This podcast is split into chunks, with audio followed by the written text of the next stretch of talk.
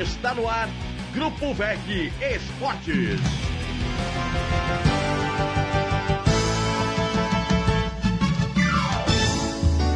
E aí, galera digital, tudo bem? Debate de domingo chegando com a equipe VEG Esportes para avaliar o que aconteceu no final de semana no futebol de Santa Catarina. Para os times da Série B, foi bem, três vitórias. O Brusque venceu, a Chapecoense venceu a primeira em casa, o Criciúma venceu fora de casa. O Brusque e a Chapecoense se afastam do rebaixamento por enquanto e o Criciúma já deu uma olhadinha lá para cima, né? Vai para a quinta colocação na tabela de classificação. Na Série C, o Figueirense perdeu de novo, mais do que perder, não jogou absolutamente nada e o goleiro Wilson, que vinha salvando o time em outras rodadas, acabou com uma atuação comprometedora, colaborando para a derrota do Figueira, que continua no G8, mas pode sair amanhã dependendo de resultado da Aparecidense. A luta ficou apertada. Na Série A, o Havaí também vacilou em casa.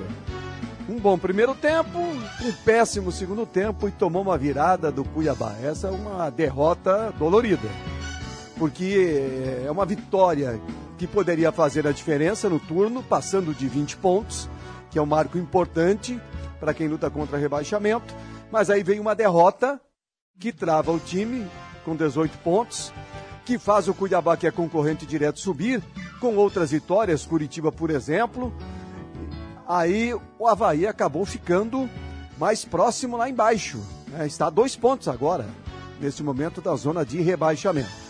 Então vamos avaliar o que aconteceu na ressacada, o que aconteceu com o Figueirense, com o futebol de Santa Catarina, no debate de domingo a partir de agora. O José Henrique Colterman foi para o departamento médico, os probleminhas, por isso hoje não está no programa, mas tudo bem com ele, nada, nada grave, umas vertigens aí, deve ser da quantidade de jogos ruins que tem comentado. É o mesmo caso do Sandro Ventura, né? Também foi para o departamento médico, nossa equipe, hein? Tem que trazer uma benzedeira. O Sandro Ventura também no departamento médico, com dor no ciático, também anda vendo muito jogo ruim, né? Acaba se contorcendo todo, lembrando da época que jogava, querendo entrar em campo. Então, é isso que a gente tem para dizer no começo e agora chegou o momento de girar, de apresentar a equipe. Não tem vinheta? Não tem vinheta? Então vamos sem vinheta mesmo. Tem, alguém liga aí para o Miguel para soltar a vinheta. Olha. Boa uh, noite. Um abraço, Tudo bem, Paulo? capitão? Tá, estamos bem. Passasse então... bem aí o domingo? Não, acho. Passei o dia todo aqui, praticamente, né? Saímos daqui Não. quase três horas, né? Bem. É. Hã? Então passasse bem. É, passamos aqui até três horas, praticamente. E vai em casa e volta. Eu moro longe, né? Vai e volta, chega em casa, está na hora de voltar. Mas você falou de futebol de Santa Catarina. Primeiro quero mandar um abraço pro, pro Colteman e pro Sandro Ventura, que estão no departamento médico. O Sandro Ventura é problema da idade, né? É, tá ficando todo duro, tá, sabe? Cansado, dor, não é a idade, a idade chega, não é mais aquele guri que corria, que chutava, não, é da idade. O Colteman também, eu já mandei até uma receita pro Colteman melhorar, para ele tomar para melhorar, aquele remedinho. É, espero que os dois se recuperem. Bom, é o futebol. O Figueirense ontem foi decepcionante, né? Perdeu, foi para a oitava colocação, classificam oito, faltam seis jogos, faltam 18 pontos, tá uma briga de foice no escuro, ali na classificação da Série eh, C do Campeonato Brasileiro, porque agora o Vitória, a vitória do Figueirense, a vitória do Vitória diante do Figueirense ressuscitou o Vitória.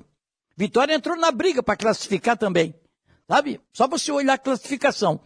E o Figueirense vem caindo de produção. Estava empatando, empatando, empatando e começou. Ontem perdeu, é, pode perder a oitava colocação, mas tem seis jogos ainda para se recuperar. Agora não pode deixar para amanhã. Ele tem dois jogos em casa agora seguidos. Ele joga com em casa no próximo sábado com o Campinense, se não me falha a memória, com o Campinense e joga também com o Botafogo de Ribeirão Preto. São os dois jogos do Figueirense, que tem em casa. E nesses dois jogos ele tem que atropelar, porque senão a vaca vai pro brejo. Os times da Série B, como o Paulo falou, foram bem. A vitória da Chapecoense. E ontem eu notei uma coisa, viu, Sérgio, Paulo e Simone? Eu notei... É só a apresentação, tá? Eu sei, mas. Tem eu... duas horas de programa. Eu notei. Tá? Calma. Vou ter que chamar o Coteman aqui. Eu sou o capitão. Acontece que o. Eu notei uma coisa ontem que vale muito no futebol. A vibração da Chapecoense com a vitória. A vitória da Chapecoense, os jogadores no final se abraçaram, se beijaram, rolaram. Então isso aí prova de que o time está, que o grupo está unido.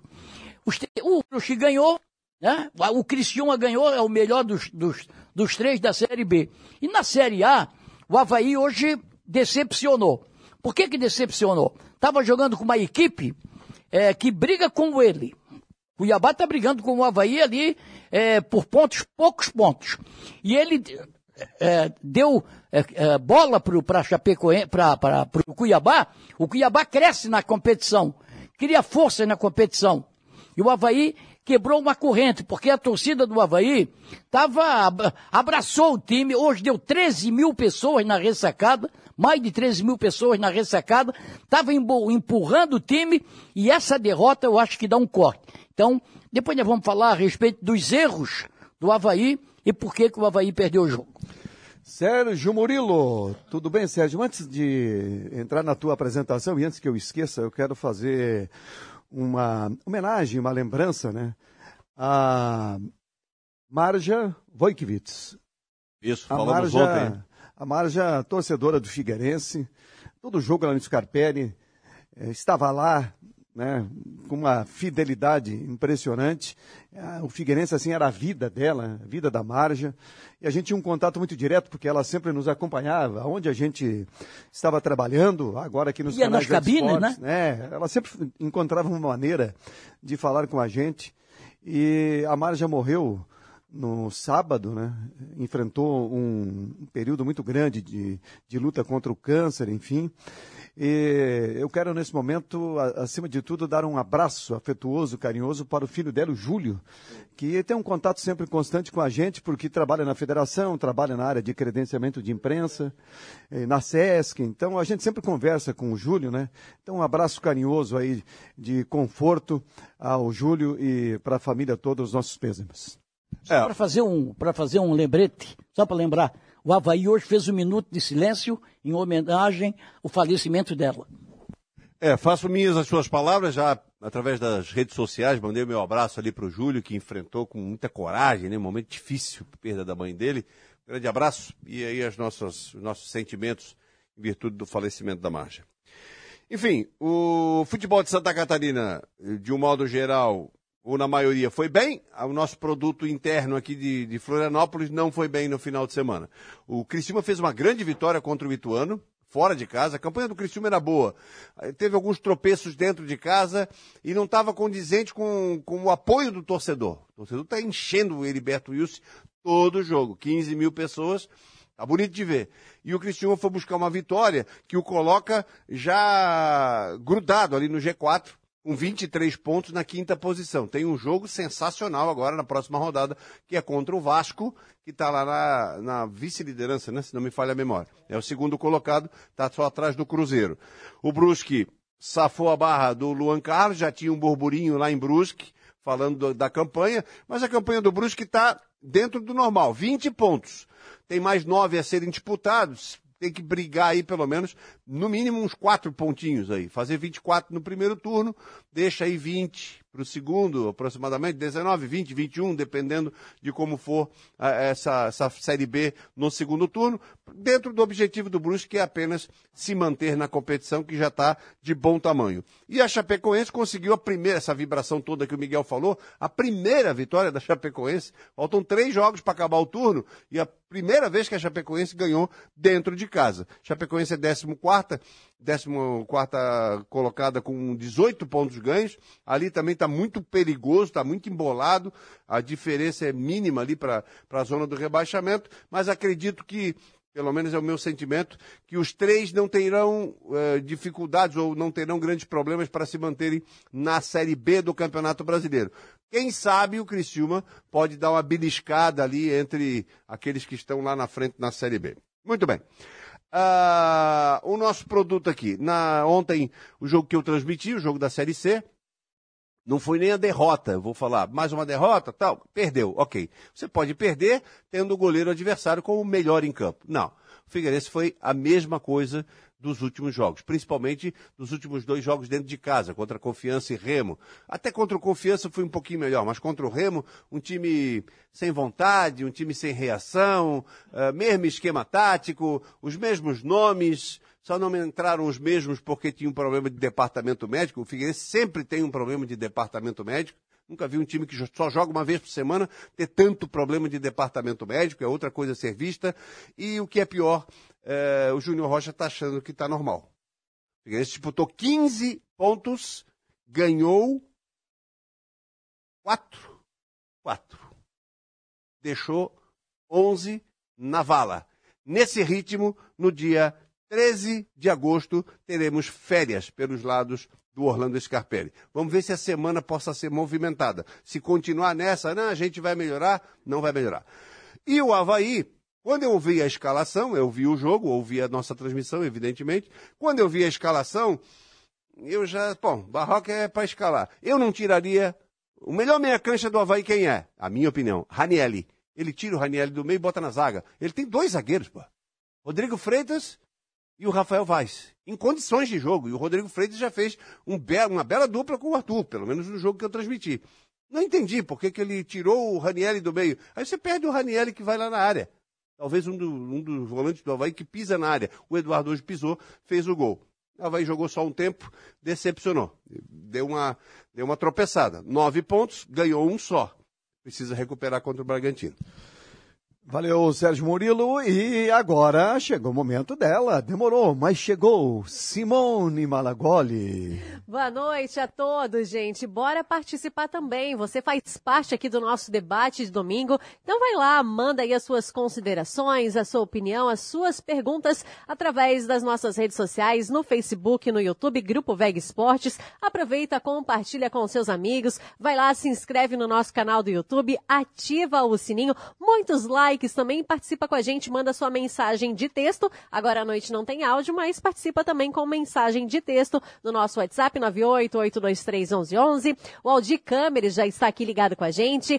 A Amélia Leia também. Boa noite, lindinhos. Obrigada pelo lindinhos. O Joel Cordeiro também por aqui. O Jean Carlo Garcia, o Ednei Ercílio Dias, o Mário Malagoli, o Oswaldo dos Anjos. O que aconteceu com a Havaí? O João Henrique da Silva, a Clari Bortolini, também a Ivonete Alaí de Caetano. Boa noite para os meninos e para a Simone. Um beijo para você, ela que estava na ressacada hoje também, né, Ivonete? Um beijo grande e bora participar com a gente. Bora fazer esse debate de domingo. Facebook, YouTube, Grupo Veg Esportes e no nosso WhatsApp 988231111.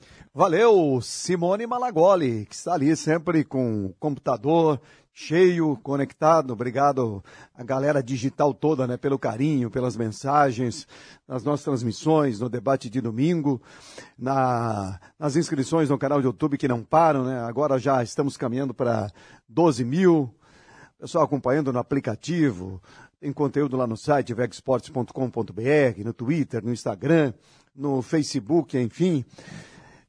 Grupo Veg Sports sempre firme e forte. é o maior eu... canal de streaming de Santa Catarina de esportes, Sérgio Murilo. É verdade. E só você prestou homenagem aí a, a, ao Júlio, a família da Marja. Eu quero prestar homenagem. O Miguel acompanhou muito mais do que eu, mas eu acompanhei bem também. É, hoje, infelizmente, faleceu também um dos, talvez um dos maiores volantes do futebol, da história do futebol de Santa Catarina. Ele jogou no Palmeiras de Blumenau, ele jogou muito no Joinville, foi lá que ele se destacou. Jogou no Figueirense, passou pelo Figueirense. Jorge Luiz Carneiro. O Jorge Luiz, esse cara aí, ó. Esse cara jogava demais. Década de 70, aquele Joinville vencedor, 76, 7, ali para frente, década de 80 também. Aí ele passou pelo Figueirense, teve uma passagem rápida pelo Figueirense, mas era um baita de um cara, Joinville. Carneirinho. Hoje, era é, chamado de o apelido dele é Carneirinho por causa do cabelo crespinho, tá? Exatamente. O Jorge Luiz faleceu. Ele formou, ele formou uma meia cancha das melhores que eu vi atuar no futebol de Santa Catarina. Jorge Luiz, Nardella e Valdo. Exatamente. Essa meia cancha. Essa meia cancha brincava de jogar futebol. É, eu recebi a informação do José Mira, nosso presidente da Associação dos Cronistas Esportivos de Santa Catarina, através do, do Face, o Instagram, agora não lembro, não interessa, nas redes sociais. Eu até manifestei ali um comentário, não o conhecia pessoalmente, mas era realmente um grande jogador e o nosso programa não poderia deixar de prestar essa homenagem ao Jorge Luiz Carneiro, nossa homenagem, nossos sentimentos aí a toda a família. É, um dos craques daquele lendário time do Joinville, oito vezes seguidas, Ele... campeão de Santa Catarina, e para mostrar como tem que ter cuidado e como o futebol é cíclico, Vejam o que é o Joinville hoje. Um time que nem a Série D, a quarta divisão do Campeonato Brasileiro, conseguiu disputar nessa temporada. O cuidado que tem que ter. O que, faltou dizer sobre o assunto, Miguel? Não, porque ele jogou no, no Figueirense, jogou no Joinville, jogou no Palmeiras de Blumenau e no Juventus de Rio do Sul.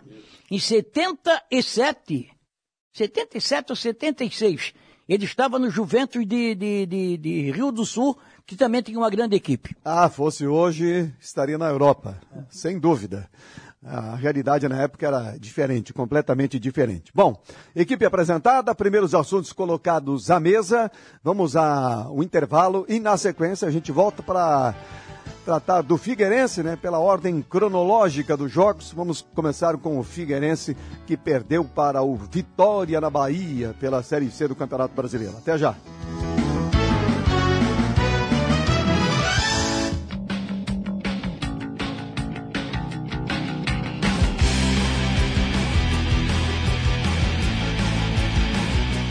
Grupo VEG Esportes.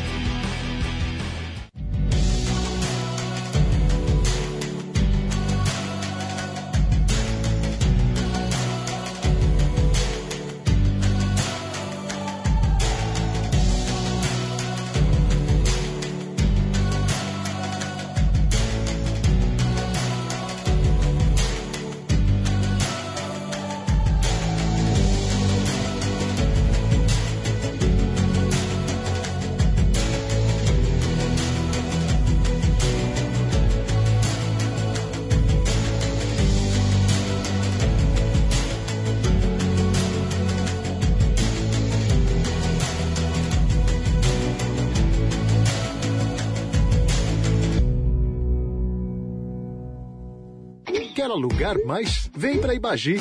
A gente aluga e administra tudo para você. Só na Ibagi você tem garantia total de aluguel, encargos e pintura. E atendimento presencial e digital. Vem para Ibagi. A gente aluga para você.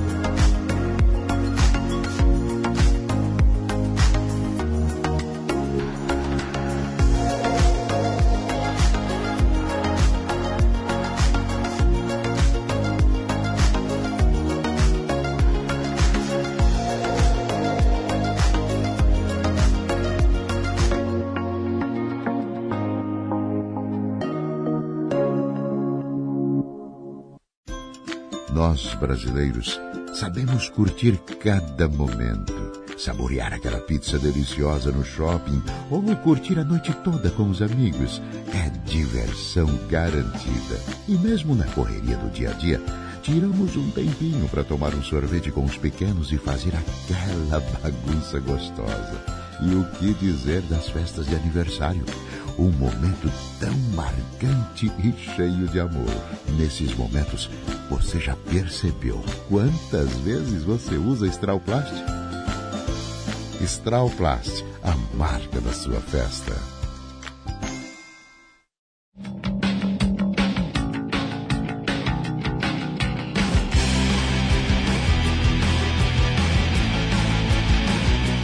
Grupo VEG Esportes. Vamos lá então, seguindo com o debate de domingo aqui nos canais VEG Esportes, começando com o Figueirense.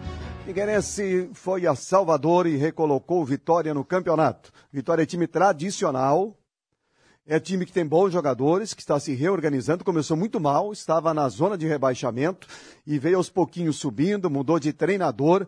E com essa vitória diante do Figueirense, ele vai a 15 pontos.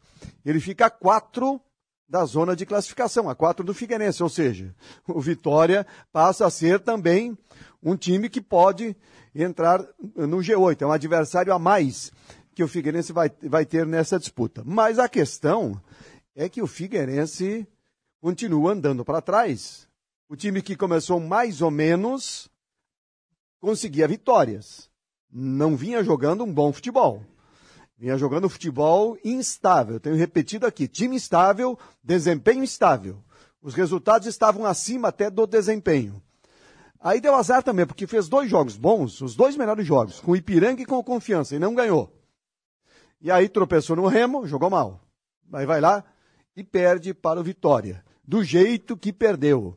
Um time não jogando absolutamente nada e ainda o Wilson que vinha salvando, comprometendo, né? O... Com duas falhas, principalmente o, o segundo gol.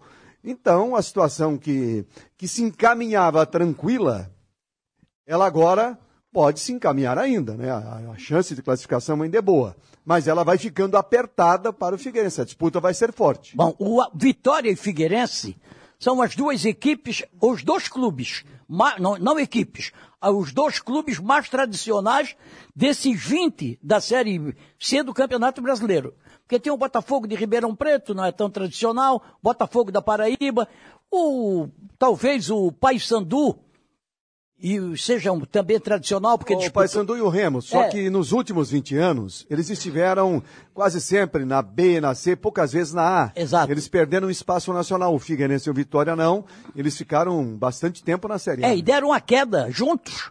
Tanto Vitória quanto o Figueirense foram caindo da A para B, da B para C, e ficou ali. São as duas equipes mais tradicionais dessa Série C do Campeonato Brasileiro. Então, quando vai jogar contra um time desse, é, forte, tem torcida, é, geralmente acerta um pouquinho. Mas não tem nada de especial. O time do Vitória não tem nada de especial. Então, ontem, por exemplo, o Roberto entrou fazendo um, uma fumaça desgraçada na defesa do Figueirense. E o Figueirense ressuscitou, e eu concordo, ressuscitou o Vitória. Mais um, mais um time que entra para brigar pela classificação. Bom, na ordem cronológica da história, vamos lá. Figueirense empatou em casa com o Remo, não jogou nada. Jogou nada. O aproveitamento é um, o rendimento é outro. Quando tem rendimento e não tem aproveitamento, você sabe, pô, alguma coisinha, um azar, a bola não está entrando, aquela bola que bate na trave, mas o time está jogando bem. O time está jogando bem, o time está rendendo bem, o time está pegando, está fazendo o goleiro adversário trabalhar, é o melhor em campo o goleiro adversário, é, enfim, não é isso que o Figueirense está tá fazendo. A preocupação é essa. O rendimento do Figueirense é baixo. O time entra cabisbaixo. Aí ontem, até antes da, da bola rolar, conversando com o Sandro, com o Zé Henrique Couter, a gente falava, bom, vamos lá, vamos levantar o astral, de repente o Figueirense muda, de repente o Figueirense... Pô, na primeira bola, o Maurício dá uma pichotada, o Wilson...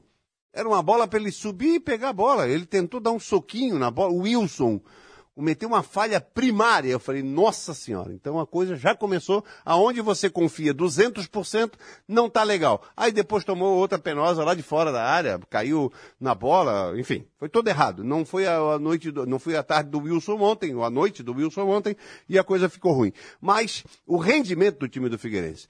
Na coletiva do, do Júnior Rocha, no jogo passado contra o Remo, ele falou exatamente isso. Vamos trabalhar, vamos variar e vamos alterar.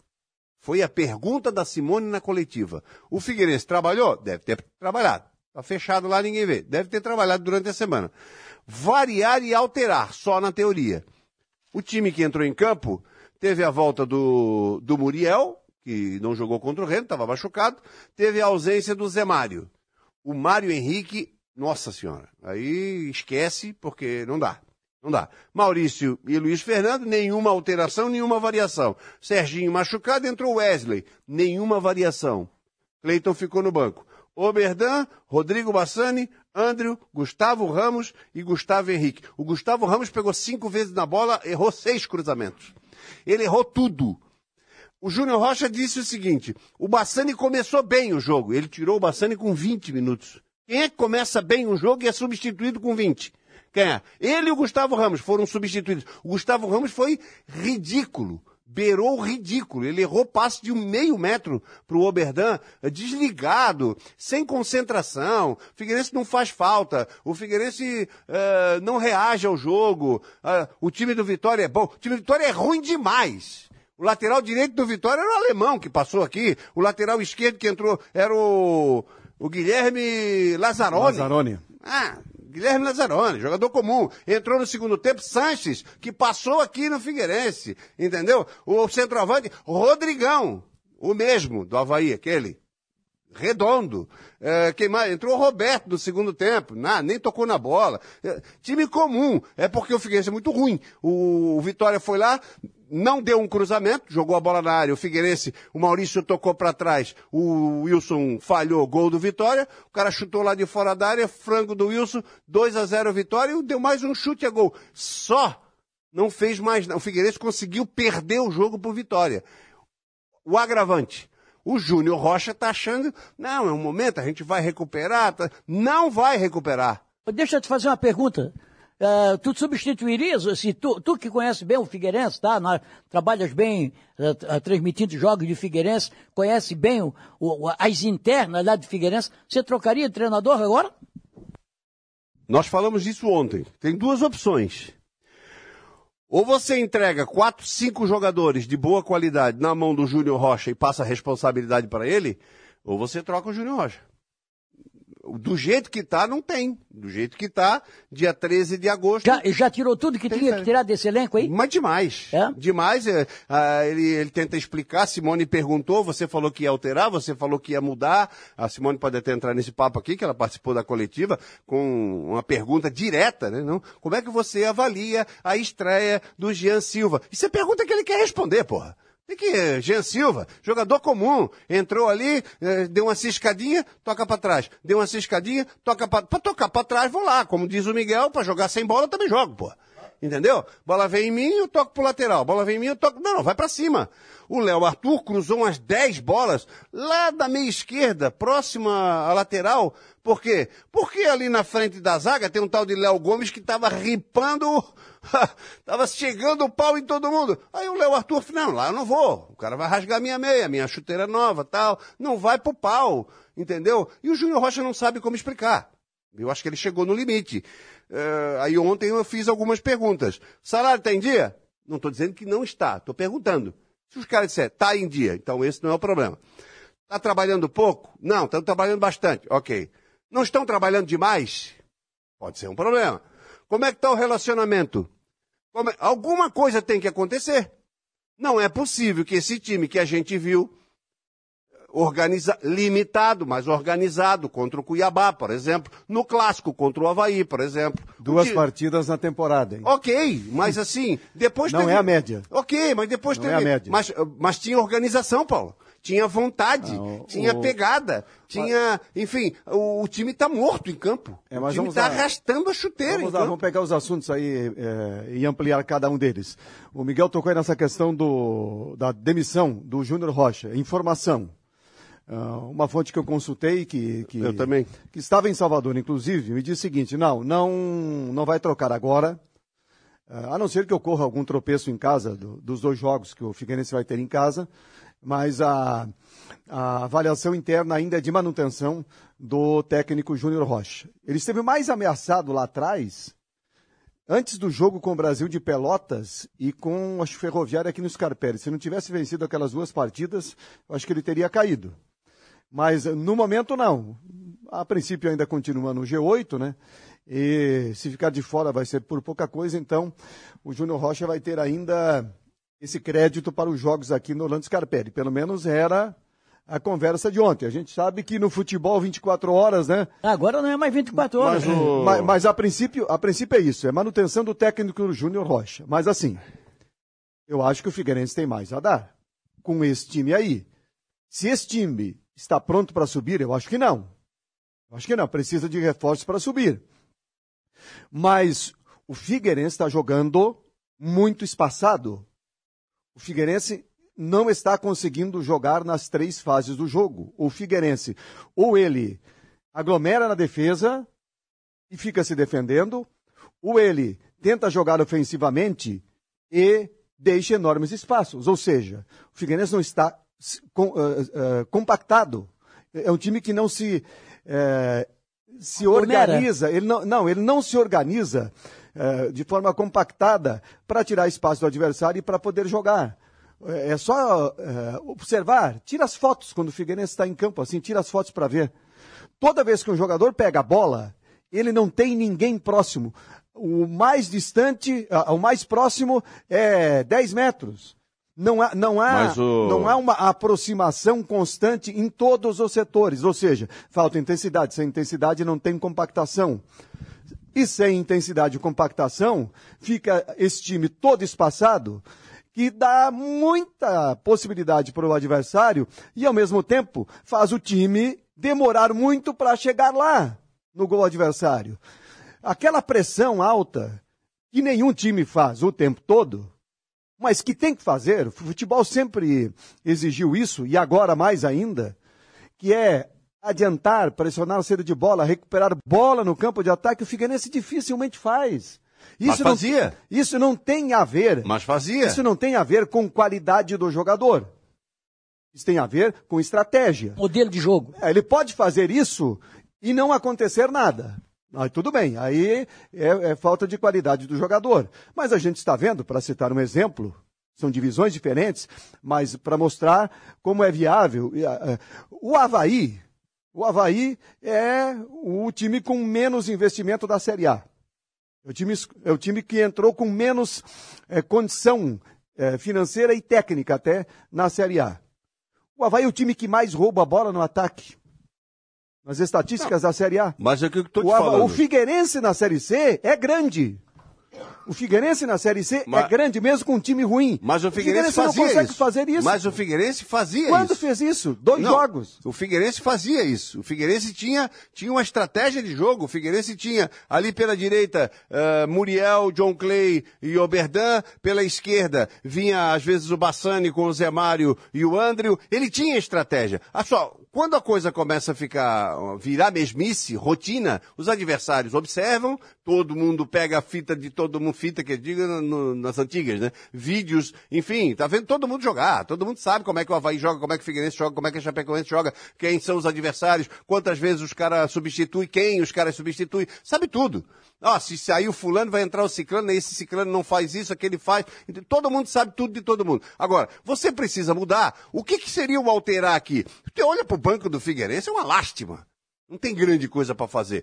Alterar, ó, é dizer, ó, não tô contente com o que está sendo feito. Eu vou entrar com Wesley, Clayton, uh, Oberdan e mais um. Uh, e boto dois de velocidade na frente. Alguma coisa para fazer. Fala-se muito, Sérgio, fala-se muito nesse menino aí, o Paolo que tem que entrar, coisa. Como é que você joga 90, deu 5 minutos no primeiro tempo, mais 5 no segundo tempo? Quer dizer, foram 100 minutos de jogo. Teve um chute a gol a 41 do Paulo. É, que o, o goleiro fez uma grande defesa.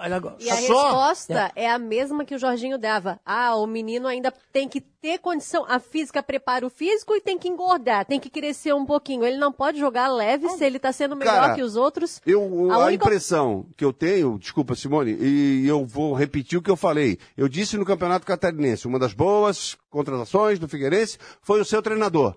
Acho que ele tende, tem uma boa carreira pela frente, tem, tem boa visão. Agora, chega uma hora que por falta de experiência, sei lá, eu, a coisa chegou num, num, jeito que ele não está encontrando um caminho. É, eu, ou a diretoria coloca caminhos na frente dele, ou seja, opções na frente dele. Ele respondeu na coletiva ontem, o que, que ele falou? Tá no mercado. Ele botou assim, ó, já vimos o Marlisson, já vimos o Gustavo Henrique, já vimos o Joe, que era o John Clay. o Marlisson que já foi embora também. É, né? o Marlisson já foi para a Ucrânia. É, pra Ucrânia. Tá bom para ele. Não joga nada. O... Ele já viu todo mundo. Foi ele que disse que eu não quero um 9, ou não foi?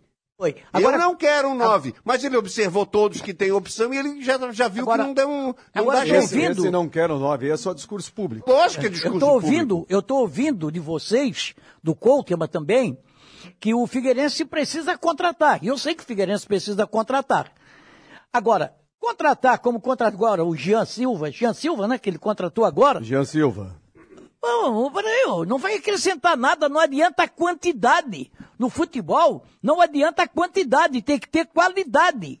Tem que ter, tem que ter qualidade. Aí eu vejo o Abel, o Abel entende de contratações. O Abel sabe, conhece o futebol. Mas eu acho que não estão dando carta branca para ele dizer assim, ó, traz o fulano. Ah, mas como disse o, o treinador de Figueirense na coletiva, nós estamos no mercado. Estamos no mercado, mas está difícil, porque não tem dinheiro, uma coisa parecida.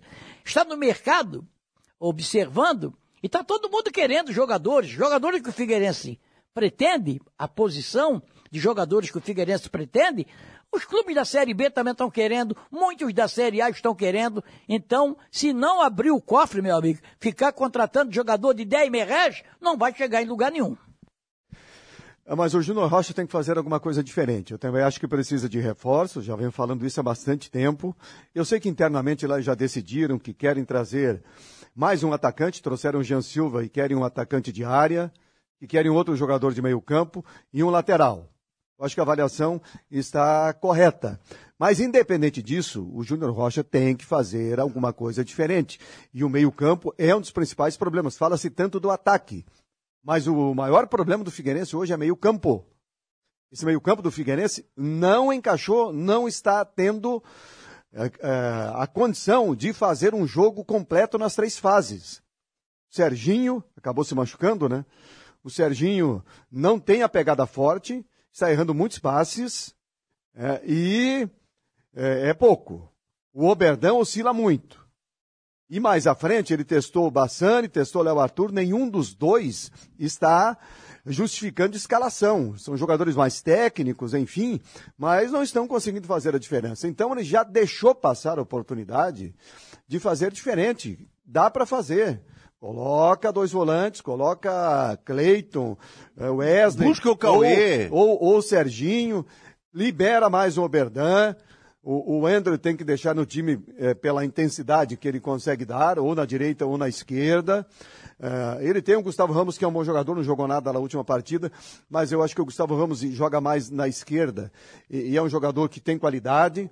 Agora chegou o Jean Silva, que, que também é um jogador que faz bem o lado de campo.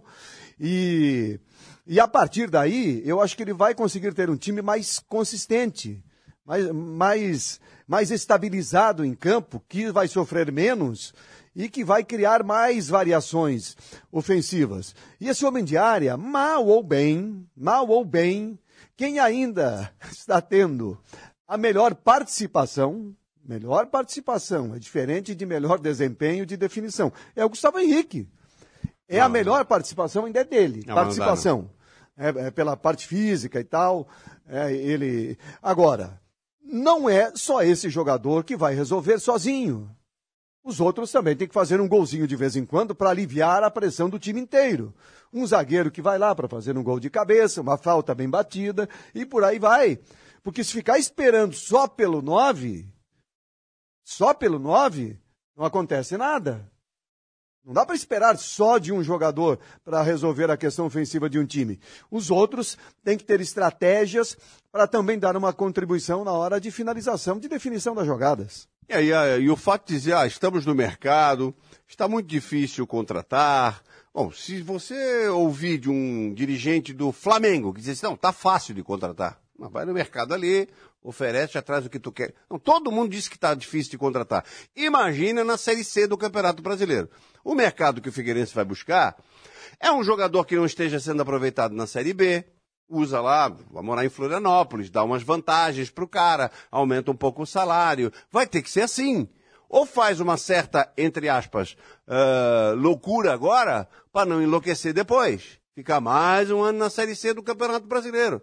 O Figueirense está em franca decadência, gente. Está oitavo colocado, 19 pontos. Com o mesmo número de pontos tem o Ipiranga, 19, mesmo número de vitórias, pífias, quatro vitórias apenas.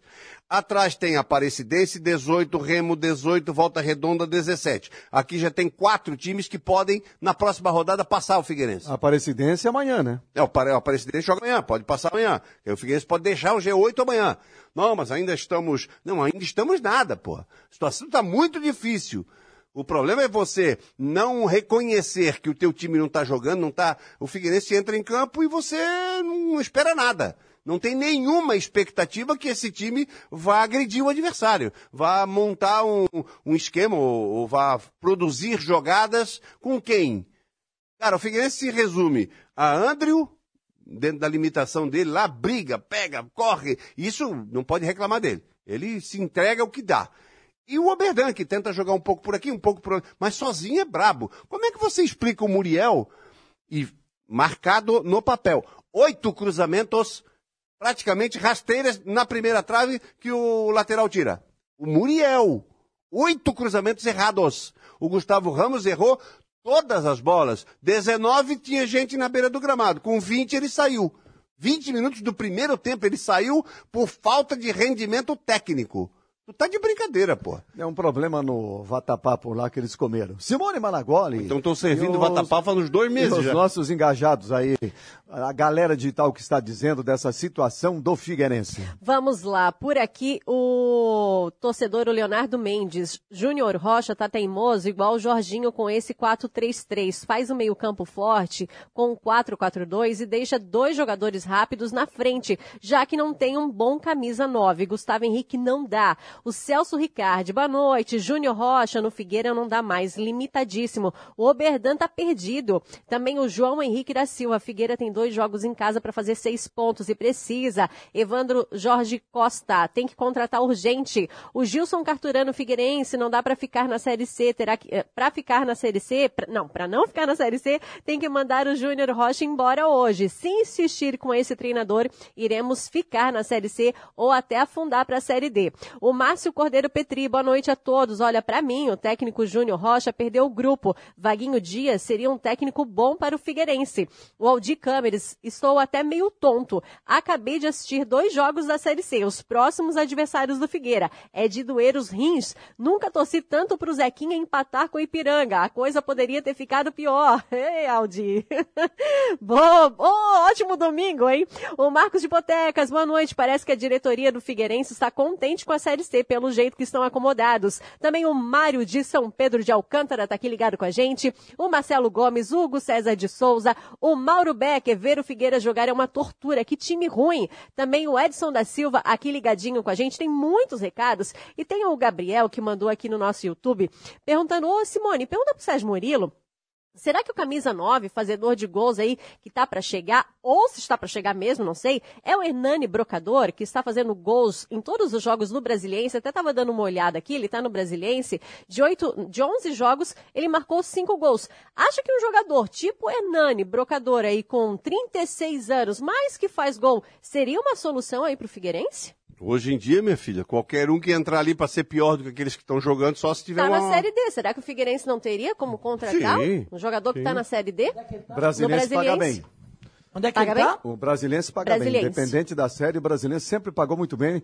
Eh, Desde que surgiu o Brasilense, ele sempre teve lá grandes nomes do futebol brasileiro, jogadores nessa Sim, fase de Rodava muito dinheiro dentro do clube, muito empresário. Continua, continua. Sim. E, e ele paga muito bem. A máquina de lavar. Agora, de repente, o jogador pode se interessar né, em estar em uma outra divisão. Ah, jogador que faz gol, não, outra não cidade. tem problema a idade. Florianópolis. Jogador, jogador que faz gol, eh, a idade não interessa. Olha o Léo Gamalho aí. Léo Gamalho, que aqui no Havaí tinha eh, dado como carreira encerrada, eh, rodou, rodou, agora está aí na Série A fazendo gol pelo Curitiba. né? É, Fez hoje- gol hoje novamente. Exatamente. É esse tipo de opção que o Figueirense tem que garimpar. Eu até dei um exemplo aqui, eu não estou indicando ni jogador ninguém para ninguém. Eu dei um exemplo aqui, aleatório, que eu estava vendo o jogo do Brusque, por exemplo. Se o cara chega e disse assim, ó, o Figueirense tirou o Rodolfo Potiguar do Brusque, o Figueirense tirou o Edilson, lateral direito do Brusque, o Brusque tem três, tem o Totti, tem o Edilson e tem o... Pará. O, o Pará, o veterano. E, e o Edilson que entrou lá no jogo, porque eu acho que o Totti está machucado, não quero dar informação errada. Mas foi o Edilson que entrou no jogo. E ainda tem o Zé Matheus que também joga por ali. Então, se o Figueirense vai lá, ó, Rodolfo Potiguar, pega aí o Júnior Rocha, eh, Edilson, lateral direito, se não tiver o Muriel, ou no lugar do Muriel. Mais o, sei lá. Ah, Mas é difícil tirar esse um jogador não, do Brusque. né? fácil não é, Miguel. Eu tô falando, se o Figueirense coloca esses caras, eu falei, opa, o Figueirense tá afim realmente de sair da Série C. Agora, não adianta tirar o Júnior Rocha e deixar todo eh, esse grupo do jeito que tá lá. O quê? Ah, o Vaguinho Dias? Não, ah, o fulano de tal, o Eduardo não sei das quantas. Vai chegar aqui vai, com a varinha de condão? Vão contratar quem? O Harry Potter, que vai chegar aqui e fazer os caras jogar. Mas agora nós vamos chegar num outro ponto, Sérgio. Quem é que contrata? Até onde eu sei, é o filho do José Carlos Lages, é? Aliás, o. Aí nós vamos chegar no grande problema do Figueirense, desde que a nova diretoria assumiu. Agora, Ela tem uma vi- parceria com a BIS, do José Carlos Lages, que é um parceiro, eh, eu vejo um parceiro fraco, Eu vejo um parceiro fraco, mesmo com todos os problemas que tem o Figueirense, mesmo que o José Carlos Lages faça algum tipo de investimento, mas é fraco para a necessidade do Figueirense. E a gente viu, o time foi para nascer, não conseguiu sair da Série C, e o ano passado, se não faz aquela parceria eh, com o Luiz Alberto, talvez tivesse caído para D. No, no segundo turno se recuperou até, faltou um pontinho para se classificar, mas a situação estava, estava complicada. Claro que não era, e não é a parceria ideal eh, para o Figueirense, mas alguma coisa diferente tem que ser feita e o Figueirense continua muito amarrado com essa parceria, que é uma parceria muito fraca. O Figueirense tem outras necessidades. Ah, não é possível. É. É, eu sei de várias conversas que, o- que ocorreram, de outras possibilidades que surgiram e não avançaram, não evoluíram.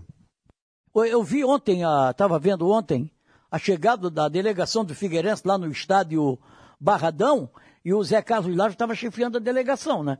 Ele desceu do ônibus. Ele tá- estava direto junto. né? É, junto, ele está muito integrado ao, ao, ao elenco. Então ele sabe das coisas. Porque às vezes tem parceiro, não, dá, não vai lá. Não, ele está integrado, ele está por dentro da situação, viu o time jogar, provavelmente saiu também decepcionado, como ficou decepcionado a torcida do Figueirense pelo o mal, a, a má apresentação do Figueirense, não teve rendimentos, né?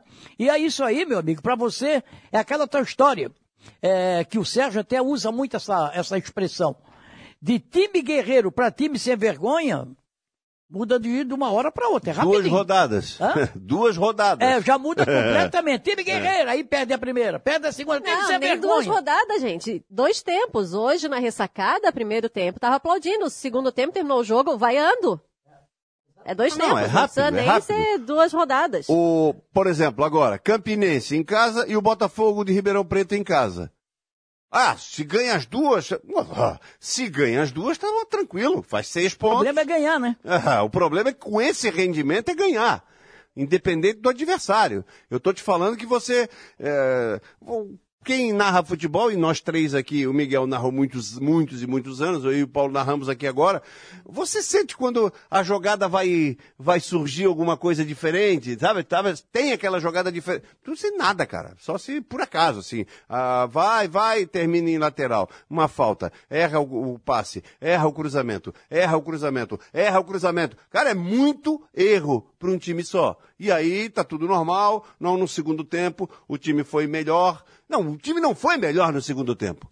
O Vitória estava 2 a 0 e não precisava jogar o segundo tempo. Precisava só manter. O Vitória esperou o Figueirense, o Figueirense só toca de lado. Eu acho que estão treinando muito dois toques na horizontal ali. As traves não estão na horizontal, as traves estão na vertical. Uma trave é minha, a outra é do adversário. O Figueirense só toca de lado, pô. Vai fazer gol em quem? Aí o Vitória segurava, segurava, pegava a bola, tentava o contra-ataque, também ruim demais da conta. Errava muito passe. A bola caía no pé do Figueirense. O Figueirense tocava, tocava, tocava, tocava. E lá pelos 41, o Paulo deu um chute e quase foi uma pancada. Assim, um- o goleiro fez uma defesa, o único chute do time durante todo o jogo. E, e no segundo tempo o Figueirense teve um rendimento melhor. Para quem? Para quem engolir essa aí? Entendeu? Não dá para entender. É só olhar e ver que o Figueirense não está rendendo nada, gente. E não é bom para ninguém um terceiro ano do Figueirense na Série C do Campeonato Brasileiro. Para ninguém. Dentro e fora de campo. Nem para nós aqui não é bom. Tá doido? Série O- o C serve para uma coisa, para o- sair o- dela. Bom, o Figueirense, é, claro que é, o torcedor vai achar, ah, daqui a pouco alguém numa mensagem aí, terra arrasada. Não, não é exatamente isso, mas a gente, Ainda não é. a gente não pode fechar os olhos para o péssimo rendimento do time. Embora a pontuação não seja péssima, a pontuação ainda é de razoável para boa, né, considerando que ele está no G8, mesmo que saia do G8 amanhã, ele ainda assim está muito próximo da classificação e com uma projeção ainda favorável. Tem seis jogos, com quatro no Orlando Scarpelli. Duas seguidas agora, o Botafogo e depois Campinense, e Botafogo. Não, primeiro o Campinense, depois o Botafogo. Primeiro o Campinense e depois o Botafogo. Sai com o Paysandu. Sai com o Paysandu, volta em frente ao São José, Vai sai de novo Botafogo com o Botafogo da Paraíba da Paraíba e fecha com o ABC. e termina com o ABC. É. A projeção é favorável. No entanto, desses seis jogos, só tem um, teoricamente, que é menos complicado. É como a Campinense. Campinense está lá no rebaixamento. Ela, ela começou bem, foi descendo, foi descendo. Teoricamente. Por quê? Tem 12 pontos, né? Porque Botafogo de São Paulo está brigando forte. E eu, eu vi o Botafogo jogar, é treinado pelo Paulo Baier. É um time que o Paulo Baier assumiu já com o campeonato em andamento.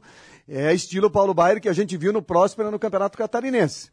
É time que se fecha muito bem, que complica todo o jogo e contra-ataque. Então, não, não vai ser jogo tranquilo, mesmo sendo em casa. Com o Paysandu e Botafogo da Paraíba fora, não dá para contar pontos. Com o que o Figueirense vem jogando até agora, dificilmente vai trazer pontos desses dois jogos. Aí restam São José, que é um time que está forte, é que, que, que vem fazendo um campeonato, principalmente quando joga lá em Porto Alegre, né? Tem 20 pontos. Tem 20 pontos, está um ponto à frente do Figueirense nesse momento. Então também é jogo pesado. E a última partida em casa com o ABC é jogo pesadíssimo também, porque o ABC é dos melhores times. Eu vi o ABC jogar três vezes, eu gostei muito do futebol do ABC. Eh, Ele tem 22 pontos eh, no momento. Eh, Pelo futebol que vem jogando, poderia ter até mais. Então, o que a gente está falando é o seguinte: favorável porque tem quatro em casa, só que jogo, teoricamente, teoricamente, que o Figueirense entra com mais possibilidades como grande favorito, só tem um. Os outros quatro jogos são disputas diretas e com times que são iguais ou até melhores que o Figueirense. Mas se o Figueirense tivesse tendo, nesse momento, um bom rendimento, pegada, parte física, o Figueirense despencou fisicamente, não entendi o que aconteceu. Mas despencou fisicamente, era um time que corria parelho o jogo todo, pegando, tal, tava lá, mantinha resultado. Lá contra o Ipiranga de Erechim, fez três, botou mais duas bolas na rede, mas por detalhe estava impedido, mas produziu, fez cinco gols, três valeram. E não voltou com a vitória. E o Júnior Rocha achou normal. Não, não foi normal. Não foi normal. Perdão. Você faz três no adversário, você tem dois de diferença. E naquela oportunidade, o Júnior Rocha cometeu muitos erros. Ele substituiu cinco vezes, quando estava ganhando de 3 a 1 E destruiu taticamente o Figueirense. Tirou o Zé Mário, tirou o Muriel, tirou o Serginho de volante, tirou mas não sei, aí já botou o Mário Henrique, daqui a pouco ele botou o Mazieiro, tinha botado o, o Natan Alves. O time ficou uma bagunça que não teve a menor competência para segurar aquele resultado.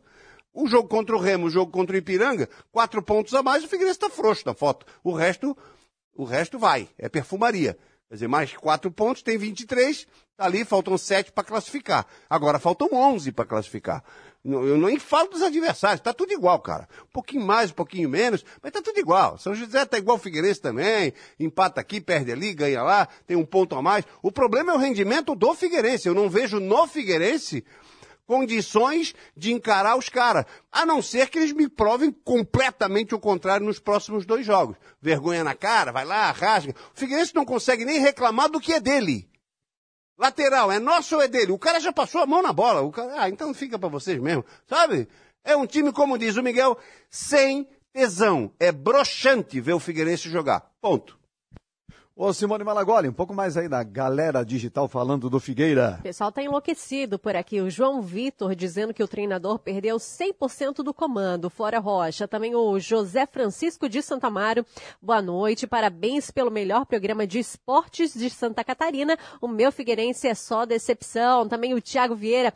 Júnior Rocha no mesmo ritmo do Jorginho. Desse jeito vamos ficar na Série C. O Marcelo do Campeste. Boa noite a todos. Saudade daquele Figueira brigador estão manchando o nosso manto sagrado. Hoje estamos sendo saco de pancadas. O Daniel, acho que o Júnior Rocha está bem ciente da deficiência técnica do time, mas faz malabarismo para defender os jogadores.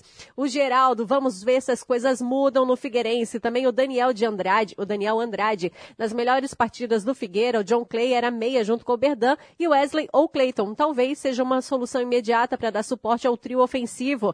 Também o André Luiz Nunes de Biguaçu ligado com a gente o Roberto Silva, também o Wallace Rodrigues, o Vitor Neves dizendo, ô Simone, li algumas informações aí a respeito do Ricardo Oliveira. Pergunta pro Sérgio se ele sabe de alguma coisa. Ricardo Oliveira tá parado, né, 42 anos. Ah, já rolou algum tempo atrás na rede social a possibilidade, ah, Ricardo Oliveira no Figueirense, tal, tal, tal, mas não tem não. Não tem não. Tem nada.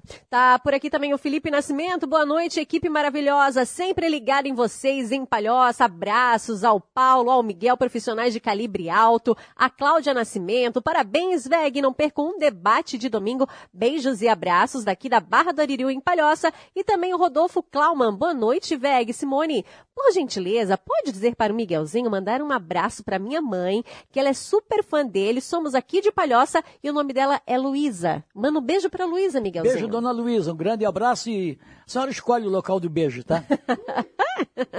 e você continua participando. Vai lá, manda o seu recado, Facebook, YouTube, Grupo Veg Esportes e no nosso WhatsApp 988231111. É, Miguel, o nosso, nosso engajado aí disse que você tem calibre grande. É, você é um homem de calibre grosso. É, homem de peso, homem de peso da comunicação brasileira e catarinense. Em edição brasileira. Rádio ao vivo. Olha aqui, Rádio ó, ao vivo. Eu acho que o, acho que o, o, o Figueirense, a direção do Figueirense, que fez inclusive o Paulo Prisco Paraíso falou que o ano que vem é Série B e 2024 Série A, e ainda não deu para clarear bem, né? Tem que acelerar. Esse negócio de ficar contratando jogador de 10 mil reais não vai resolver o problema. Eles sabem disso. Eles não estão começando agora. O Norte não está começando agora, o Paulo Prisco, que está por trás de tudo, não está começando agora. Ele aprendeu muito no futebol, não conhecia nada. Não sabia nem quantos lados tem a bola. Aí veio para o Figueirense, trouxe pessoas que entendiam e ensinaram a ele. Veio Marco Aurélio Cunha, veio o Apel, veio a opção de gente aí, Pascoal, veio a opção de gente aí que trabalhou no Figueirense e que o ensinou. E ele aprendeu.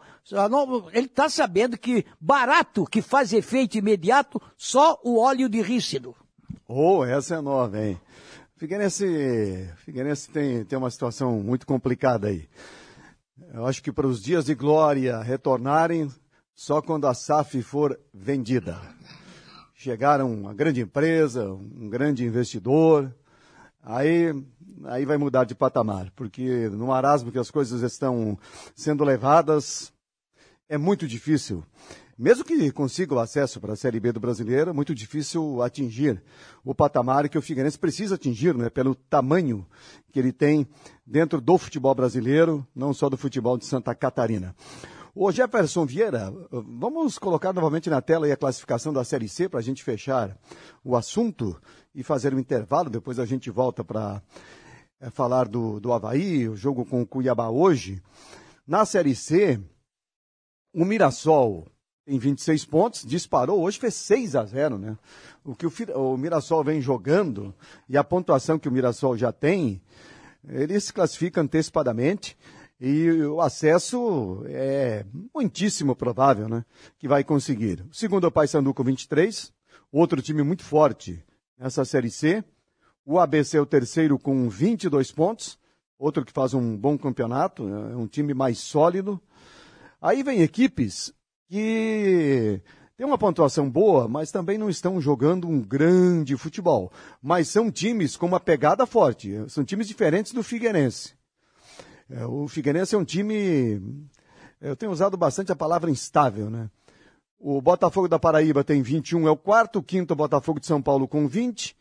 O sexto é o São José com 20. O sétimo, o Manaus com 20. O Figueirense é o oitavo agora com 19, mas pode ser ultrapassado pela Aparecidense amanhã.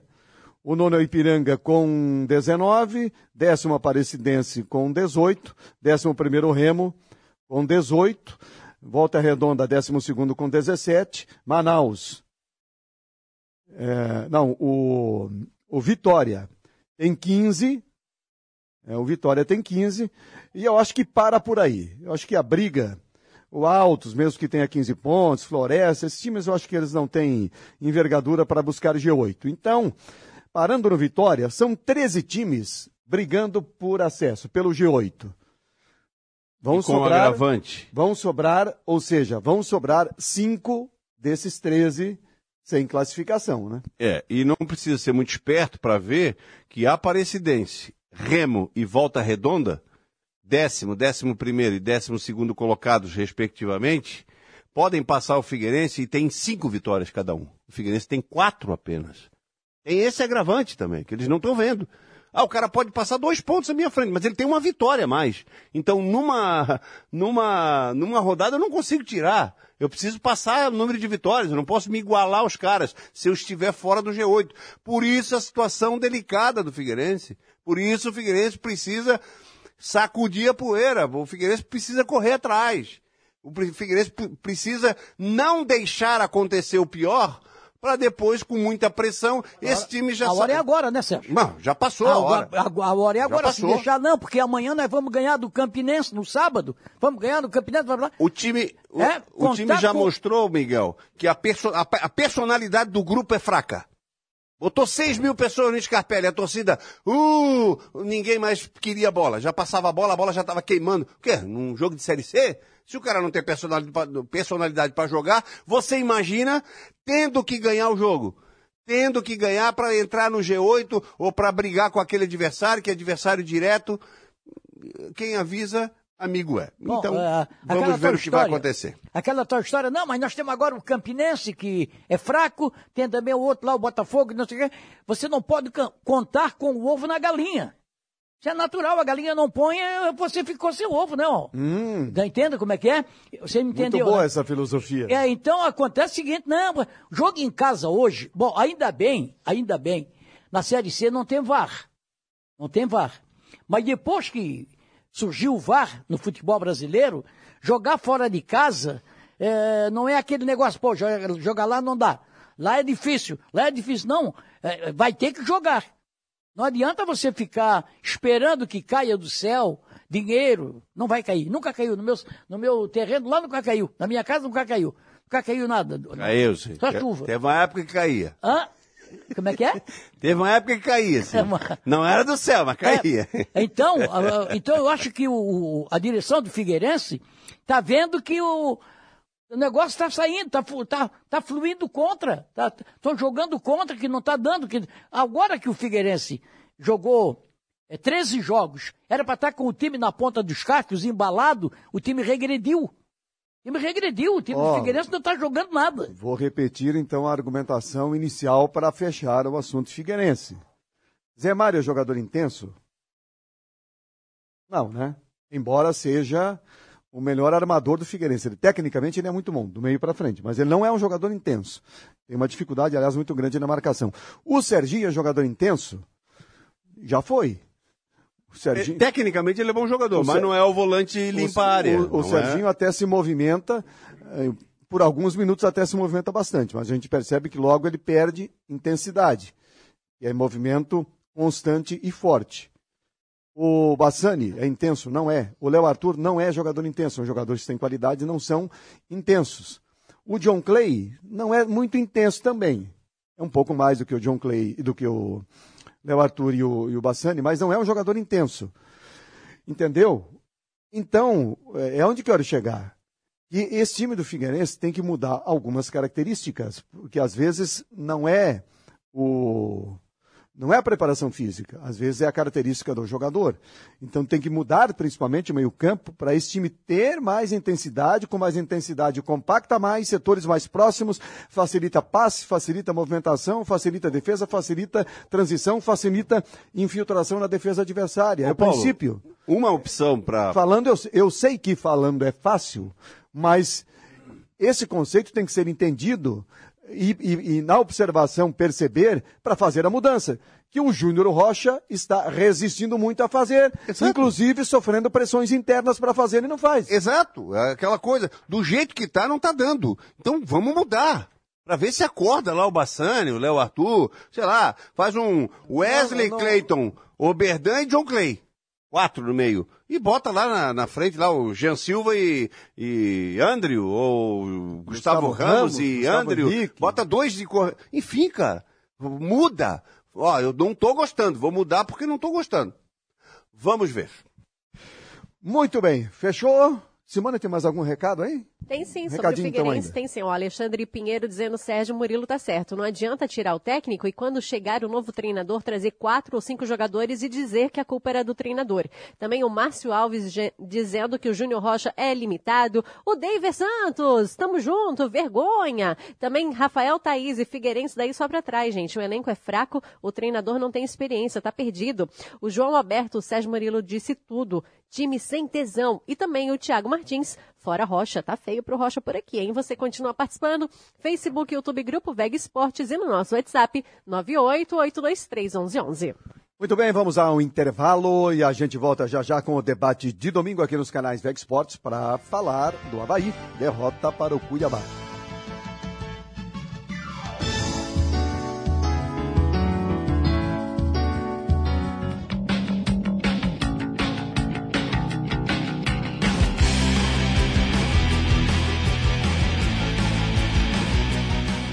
VEG Esportes.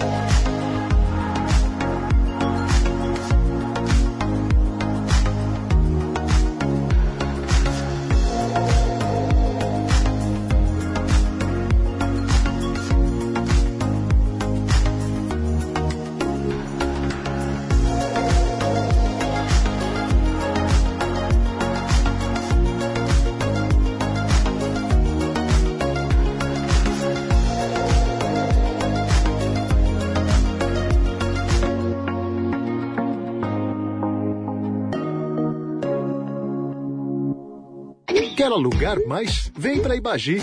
A gente aluga e administra tudo para você. Só na Ibagi você tem garantia total de aluguel, encargos e pintura. E atendimento presencial e digital. Vem para Ibagi. A gente aluga para você. Nós, brasileiros, sabemos curtir cada momento. Saborear aquela pizza deliciosa no shopping ou curtir a noite toda com os amigos. É diversão garantida.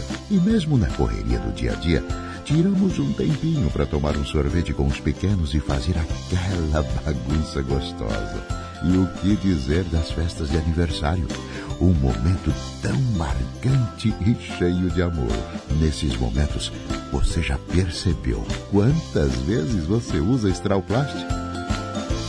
Strauplast, a marca da sua festa.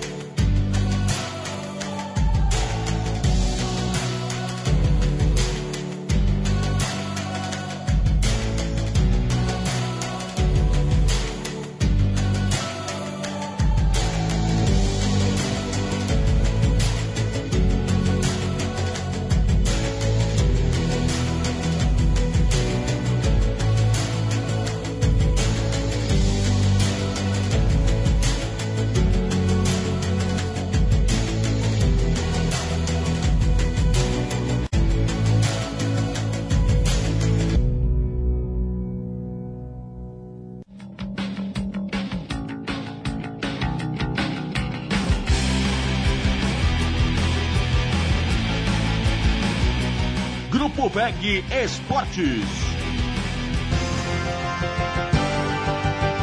Voltamos com o debate de domingo aqui nos canais VEG Esportes. O assunto agora é o Havaí, que deixou escapar uma grande oportunidade. Essa derrota é mais dolorida do que aquela com Juventude, porque é normal, numa Série A, você ter em casa um ou outro tropeço, mesmo com adversários que estão disputando o mesmo campeonato. É, perder para os grandes, então, nem se fala. Tivesse perdido para o Palmeiras e vencido o Cuiabá, tudo estaria normal. Tudo estaria normal. É, no resultado, na aceitação do resultado e na tabela também, porque teria dois pontos a mais. Teria, hoje, teria 20 pontos na tabela de classificação. E segurado o Cuiabá lá embaixo. E segurado o adversário lá embaixo. Então, essa derrota ela foi dolorida. Por isso, por essa conjuntura e também pelo que aconteceu dentro do jogo, porque o Havaí conseguiu sair à frente, que sempre é o mais difícil, o mais complicado. Ele conseguiu é, tirar o Cuiabá daquela zona de conforto de quem estava empatando fora de casa e transferir a pressão para o adversário. E aí veio um segundo tempo, o Havaí não entrou em campo. O Havaí veio todo errado para o segundo tempo, em tudo. E quando viu, já estava 2 a 1 um, e quando tentou fazer alguma coisa pela primeira vez, o Havaí se desorganizou. O Havaí se desestruturou dentro da partida. Não conseguiu mais jogar. Só teve um lance. O Jean-Pierre, assim que entrou, fez uma jogada, o Bissoli teve a chance, quase empatou. E nada mais no segundo tempo não aconteceu nada. Tem a ver muito, não só, mas tem a ver muito com algumas escolhas eh, do Barroca. Para começar, e principalmente o que aconteceu no intervalo do jogo, e a gente vai avançar nesses pontos depois de ouvir o capitão Miguel Livramento. Eu sempre digo, e muita gente me critica por isso, é, se eu sou o presidente, eu quero saber a escalação do time antes de entrar em campo. Sou eu que pago Sou eu que estou responsável. Se o time for rebaixado, sou eu que vou, vou pagar o pato. Eu, no, no caso de hoje, ô Barroca, por que, que vai jogar o Ranieri de zagueiro se nós temos dois zagueiros aí que foram contratados? Ah, não, não, não, não joga, tem que botar cada um na sua posição.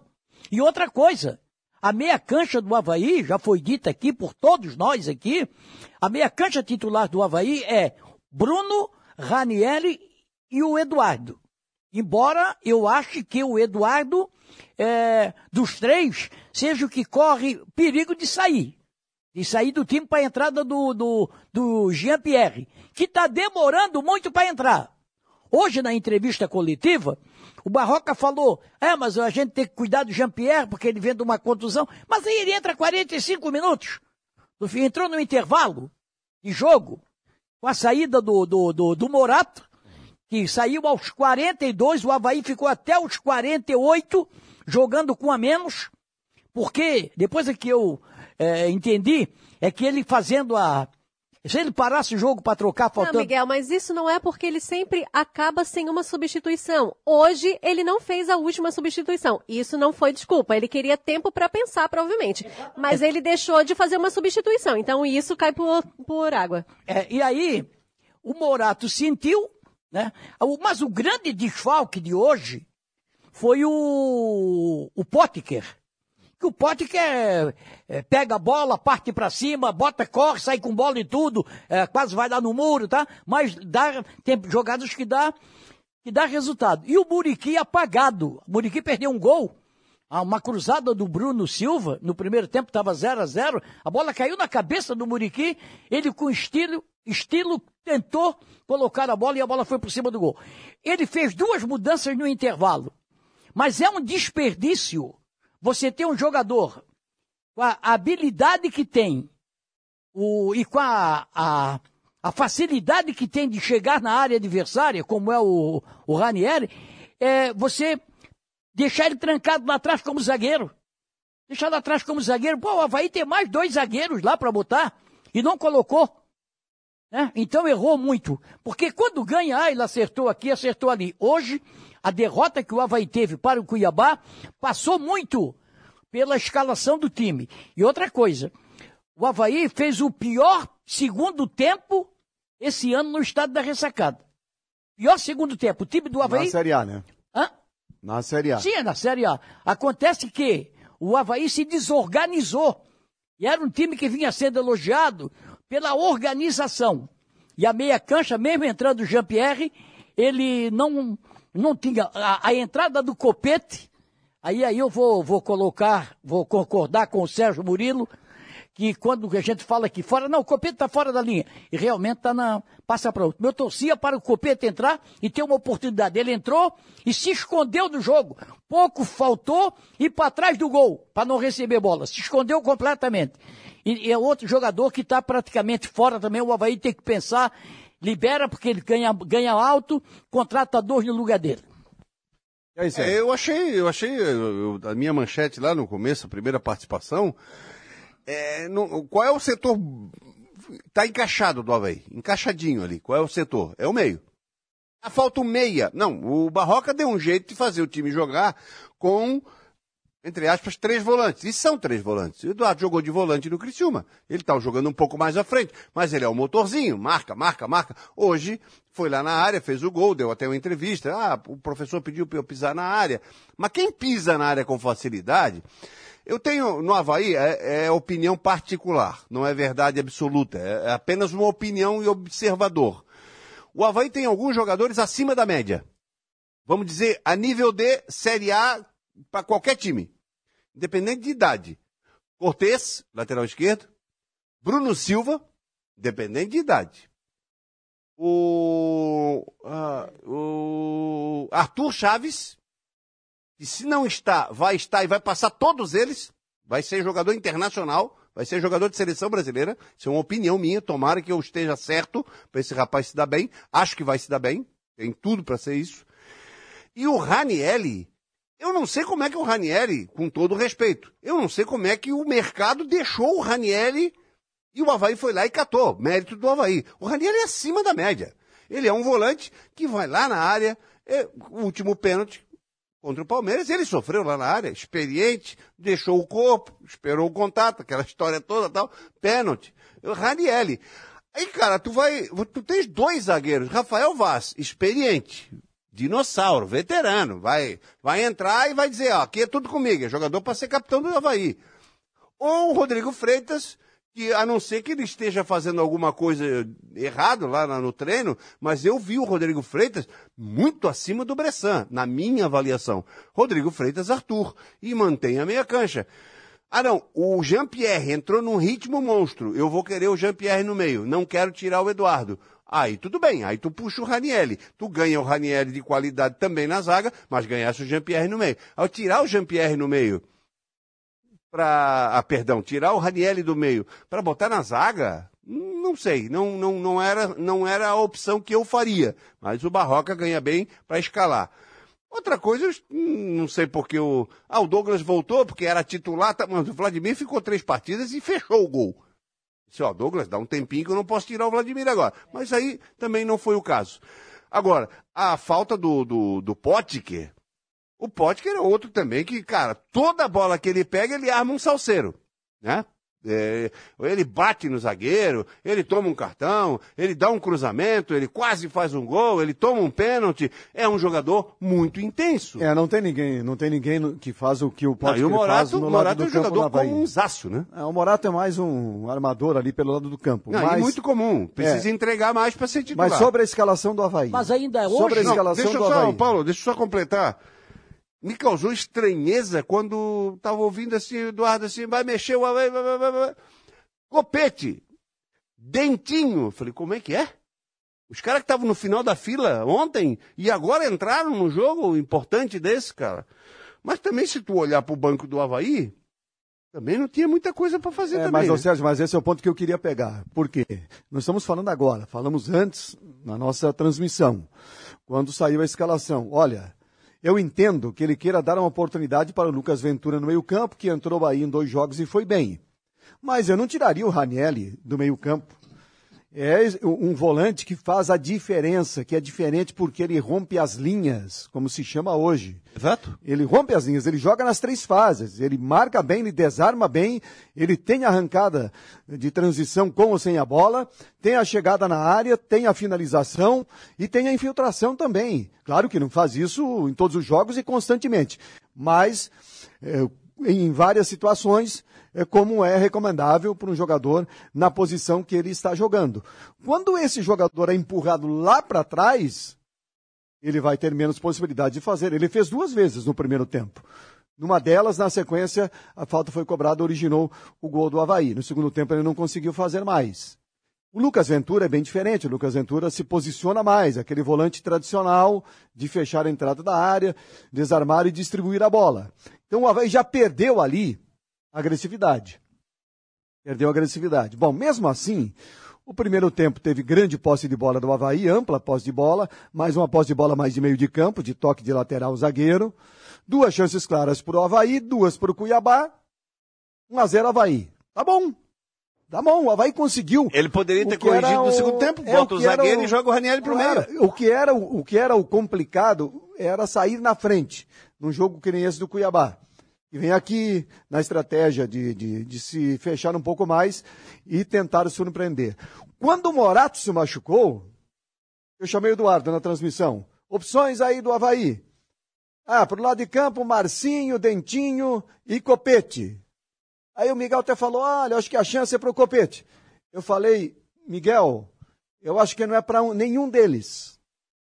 Seria talvez naquele momento, eu até falei Jean-Pierre. Ou eu até faria alguma coisa diferente. Empurrar o Ranieri para o meio campo Freitas, e, ou... e colocar um zagueiro. Então, por quê? Por quê? Porque o Copete e o Dentinho são situações diferentes de cada jogador. O Dentinho é um jogador em construção ainda. O Copete já tem uma história, já está mais para final de carreira do que, do que para outra coisa, né? Enfim, mas os dois não têm acrescentado quando entram. E o, o, o Havaí perdeu o, o, Morato, já tinha perdido antes de começar a partida por suspensão o Potker, e ele coloca ao mesmo tempo em campo, porque aí sai o Muriqui também, dois jogadores. Sem ritmo. De baixo rendimento. E sem ritmo. Que não estão entregando alguma coisa. Então, o, o, eu entendo a administração de grupo, eu entendo o treinamento, eu entendo que ele treina cada jogador em cada posição para quem é a opção de quem. Eu, eu entendo esse lado que o Barroca quis preservar.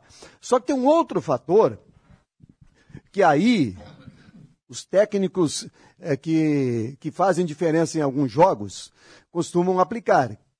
Tem jogo que a exigência é outra. Claro. Tem jogo que a leitura tem que ser diferente, não é Você falou... só essa questão de administrar o grupo. Até porque a questão de administrar grupo, de cada um na sua posição, o natural seria ele colocar ou o Rodrigo Freitas ou o Rafael Vaz na zaga e não o Ranielli. Pois é, eu ia te perguntar não agora. Ranielli, não Ranielli. Suponhamos que o Bressan esteja à disposição para o jogo contra o Bragantino. Vai jogar. Vai tá, o... aí o Rafael Vaz e o Rodrigo fez disse, o que, que nós estamos fazendo aqui? Mas sabe, Porque exato, quando o Bressan machuca, ah. vem o Ranielli para a zaga. Quando é. o Bressan volta, volta o é, mas Bressan. Ele deu a mas, mas, mas, aqui de braço cruzado. Só, só para concluir então meu raciocínio. Eu acho que ele poderia não estou dizendo agora, falamos lá naquele momento na nossa transmissão. Ele poderia ter colocado o Jean-Pierre já, Jean-Pierre já, na volta para o segundo tempo, por dentro.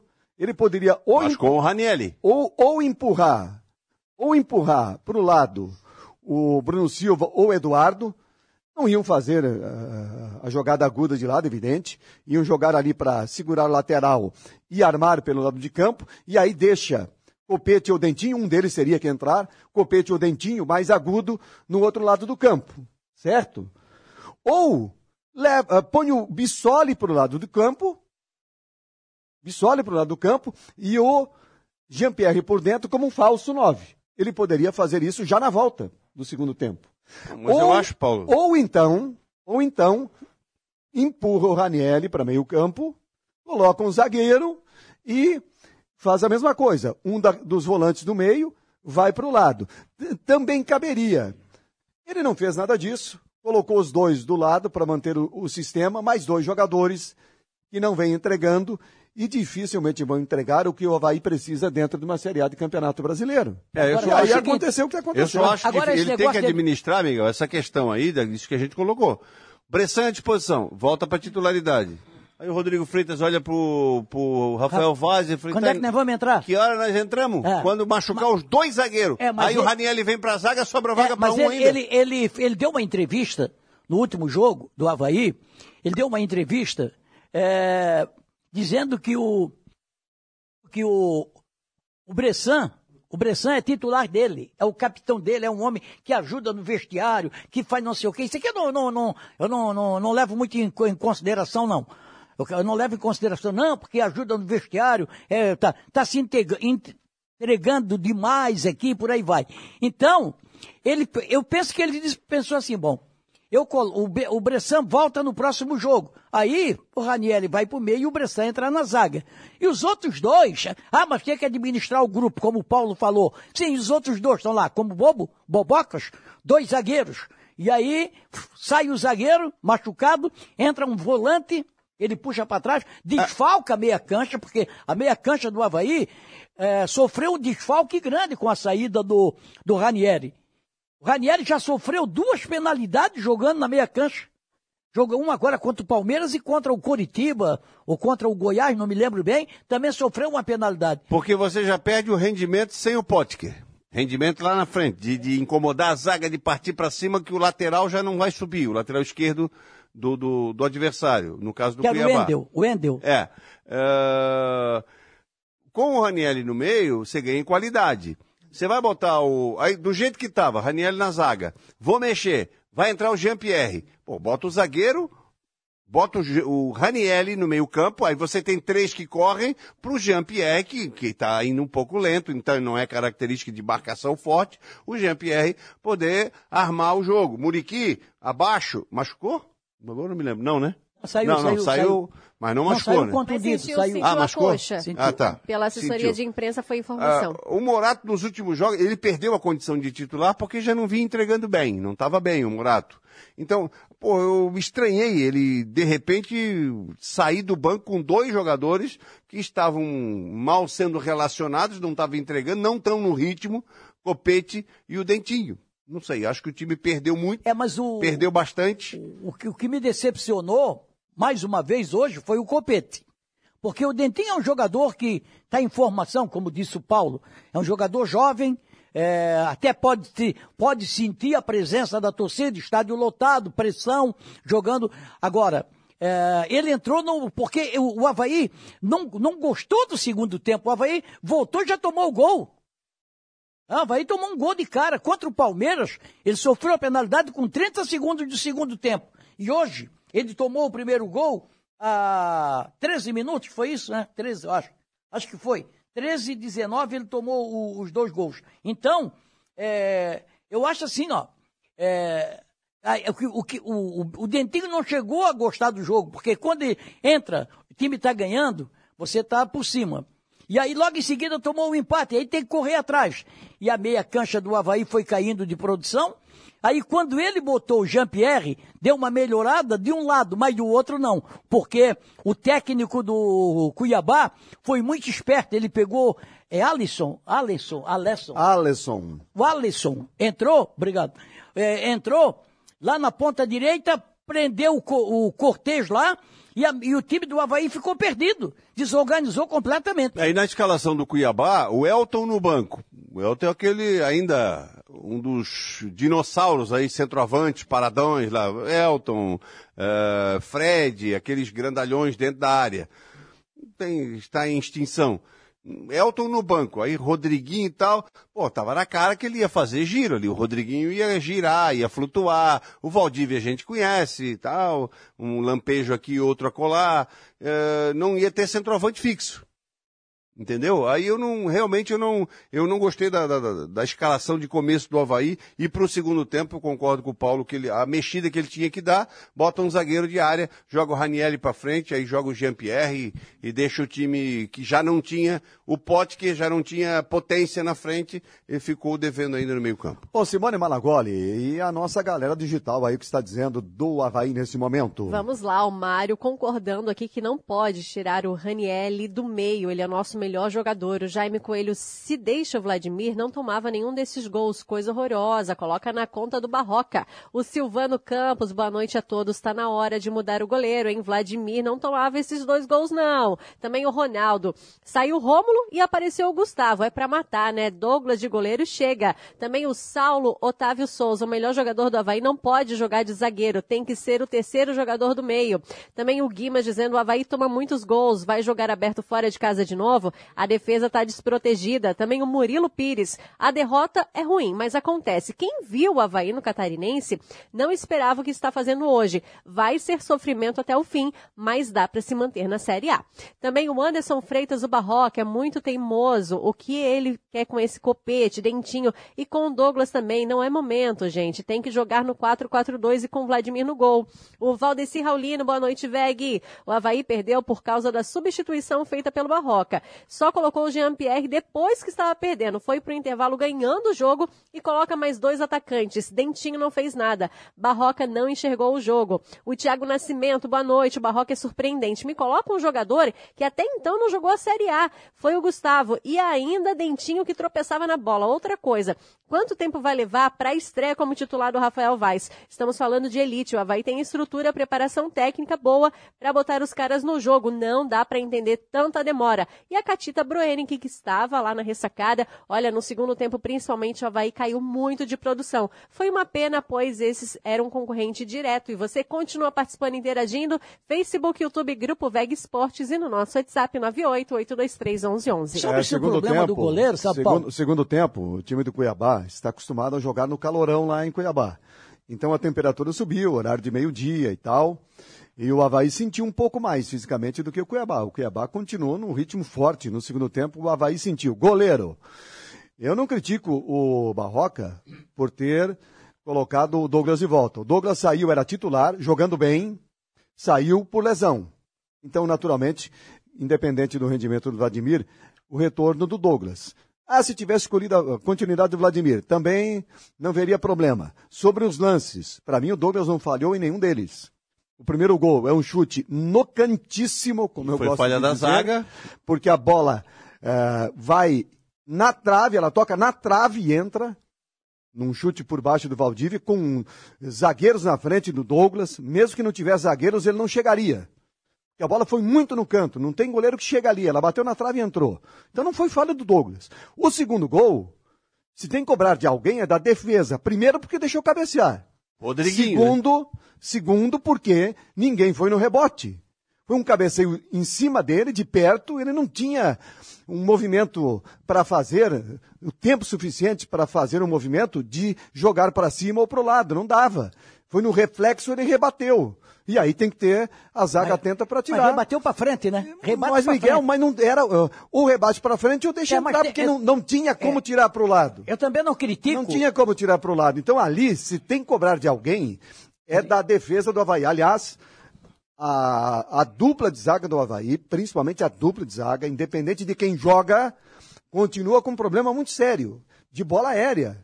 O Marlon, no primeiro tempo, cabeceou de novo no escanteio, sozinho, na linha da pequena área, quase fez o gol. Nesse gol aí, do, do- nos dois gols do, do, do, do Cuiabá, são bolas levantadas, mal tiradas. A primeira eh, rebatida e faltou alguém também na segunda bola. O Valdívia faz o gol. E depois no escanteio, que aí é, é- é mais fácil de marcar a bola quando ela está parada, quando é falta o escanteio. Por quê? Tem que ter, o Havaí deve treinar isso, imagino que deve treinar isso. É, um cuida o- a trajetória da bola. Normalmente, quem tem mais impulsão fica atento na trajetória, trajetória da bola. Um na primeira trave outro na segunda. E menos atento ao adversário.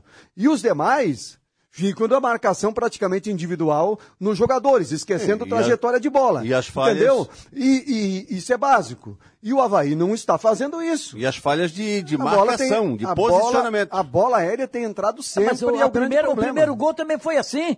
O primeiro gol, como é que nasceu o primeiro gol? Tocaram uma bola em profundidade para esse ponta direita que entrou, o Alisson.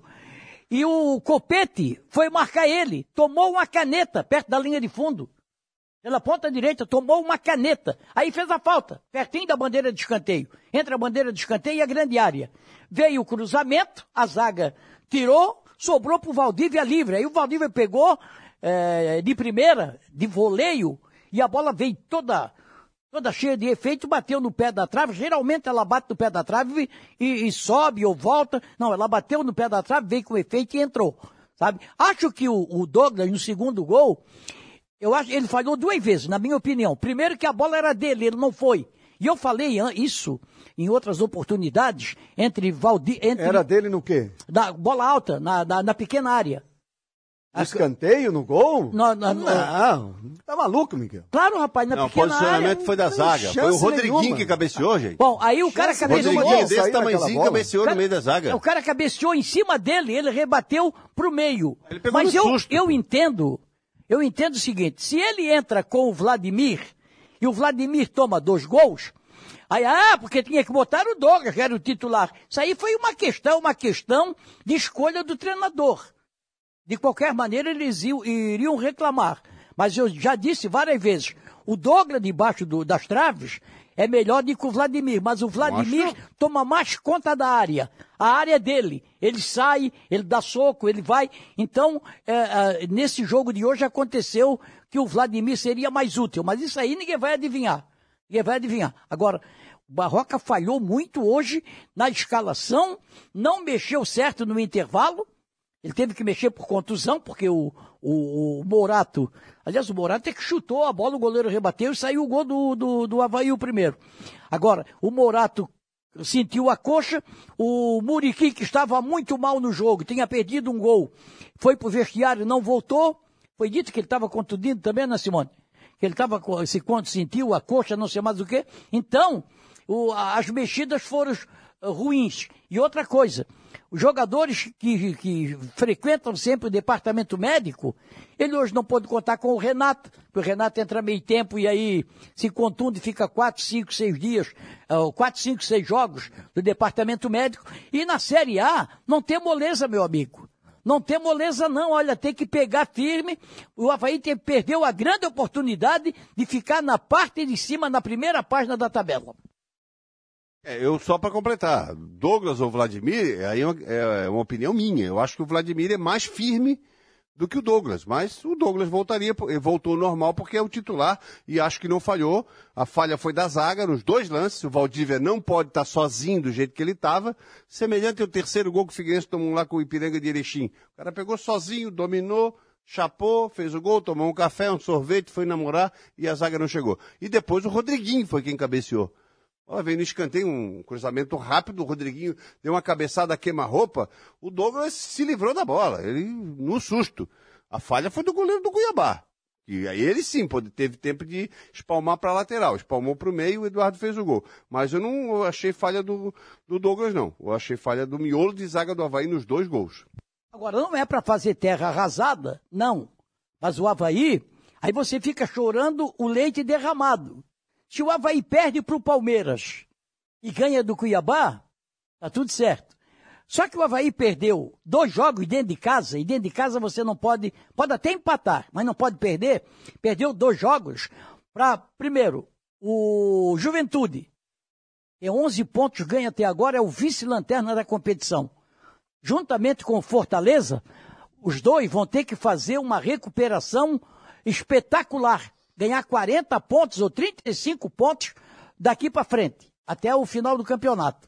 Tem- dá para ganhar? Dá, mas tem que fazer uma campanha de campeão, como fez o Goiás um ano. O Cuca era o treinador do Goiás, e o Goiás tinha o Grafite, tinha o Fabão, tinha o Danilo, vários jogadores que foram para São Paulo, para o Flamengo, por aí fora Mas uma recuperação no retorno. Isso é muito difícil.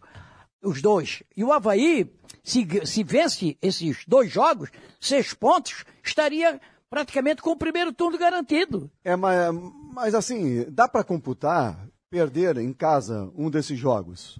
O problema é perder os dois. E essa derrota de hoje, ela, ela, ela pesa muito, ela, ela pesa na classificação, ela pesa no emocional, ela pesa na, na, na avaliação do time, no, eh, no próprio torcedor. Agora, evidente, evidente que não é terra rezada, já demos nota 10 aqui para o Barroca, hoje estamos criticando. Evidente que o trabalho do Barroca é muito bom, que os conceitos do Barroca estão adequados. Também é evidente que começam a aparecer algumas carências, o campeonato vai mostrando que o Havaí precisa contratar, mas não vai poder utilizar agora, então é mais à frente.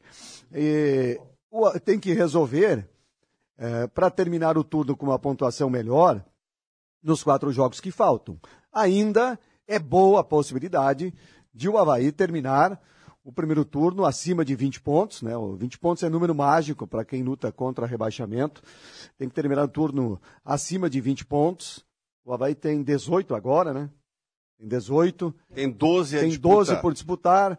Não são adversários que a gente chama de bicho-papão, mas também não são fáceis. Bragantino lá, sábado, não é jogo simples. Depois joga em casa Santos. com o Santos. O Santos está ba- bastante instável, dá para Ceará fora é muito difícil. Ceará lá é dificílimo. E o dificílimo. Flamengo em casa. E o Flamengo pode vir aqui, na última rodada, com foco em Copa do Brasil, em Libertadores, e talvez pode chegar aqui, como veio o Palmeiras, né, preservando jogadores, mas independente se não preservar, o Flamengo também não é neste Mas uma momento. derrota para o um- Flamengo é normal. é, não. A derrota para o Flamengo é Não normal. estou falando da derrota, estou falando da possibilidade de pontuar diante do Flamengo. É o contrário. Então, o Flamengo não é, nesse momento, um bicho-papão que nem é Palmeiras e Atlético Mineiro.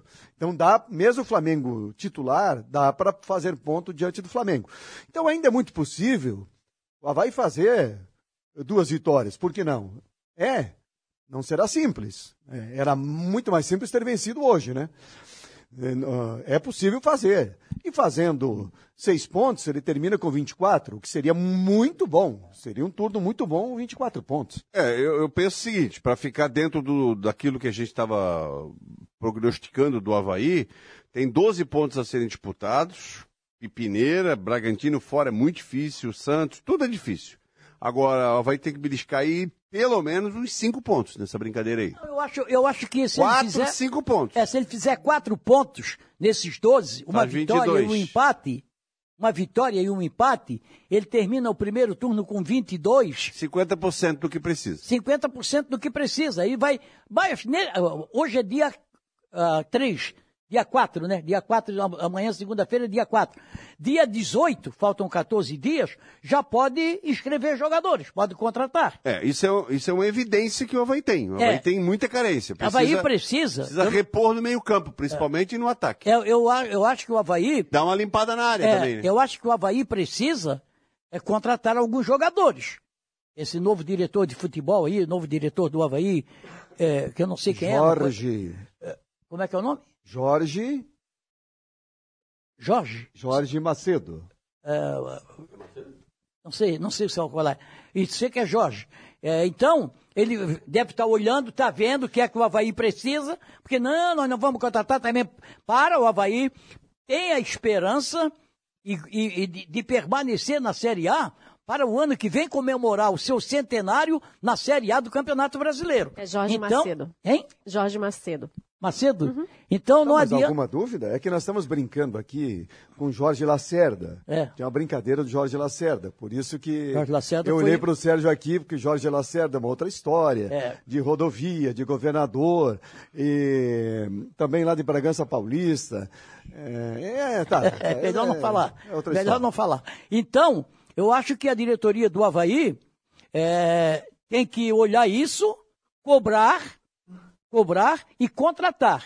Ver o que é que está precisando. O Havaí só tem um jogador rápido pelo lado de campo, que é o Potker. Contrata outro. Não adianta ficar com uma montoeira lá, ficar com Rômulo, Dentinho, Vitinho, é, Marcinho, é muito inho. É tudo lá. Mas, mas, Miguel, É, mas Se esses, perguntar, não ofende esses o jogadores, esse- Galdesani, onde anda? e- e- o Galdesani se machucou. Nossa. Mas o, o meio de campo ali, o, o Havaí tem seis jogadores que ele pode contar. Seis, se precisar, vão, vão jogar, vão desempenhar. Já mostraram e a gente sabe que tem bola para jogar. O que falta é encontrar um meia, pode ser o Jean-Pierre, né? Se ele tiver a condição, para dar um toque diferente nesse meio campo. Ou O entrando Rodriguinho hoje, né? ou entrando ou jogando como titular. E se tiver mais uma alternativa além do Jean-Pierre, melhor ainda, mas aí tem que ver se os cofres permitem. Mas aonde há mais carência, na minha visão, no Havaí hoje? Lado de campo. Porque ele pode contar com três jogadores, Morato, Potker e Muriqui. A gente sabe das limitações eh, do Muriqui. Ele pode contar com esses três, é pouco. Porque o Dentinho, o Marcinho, são jovens ainda, não dá para cobrar deles, dentro de uma Série A, soluções para o Havaí nesse momento. E eles entraram e a gente viu que ainda precisam de mais trabalho. O Copete não vem jogando nada, o Rômulo não vem jogando nada.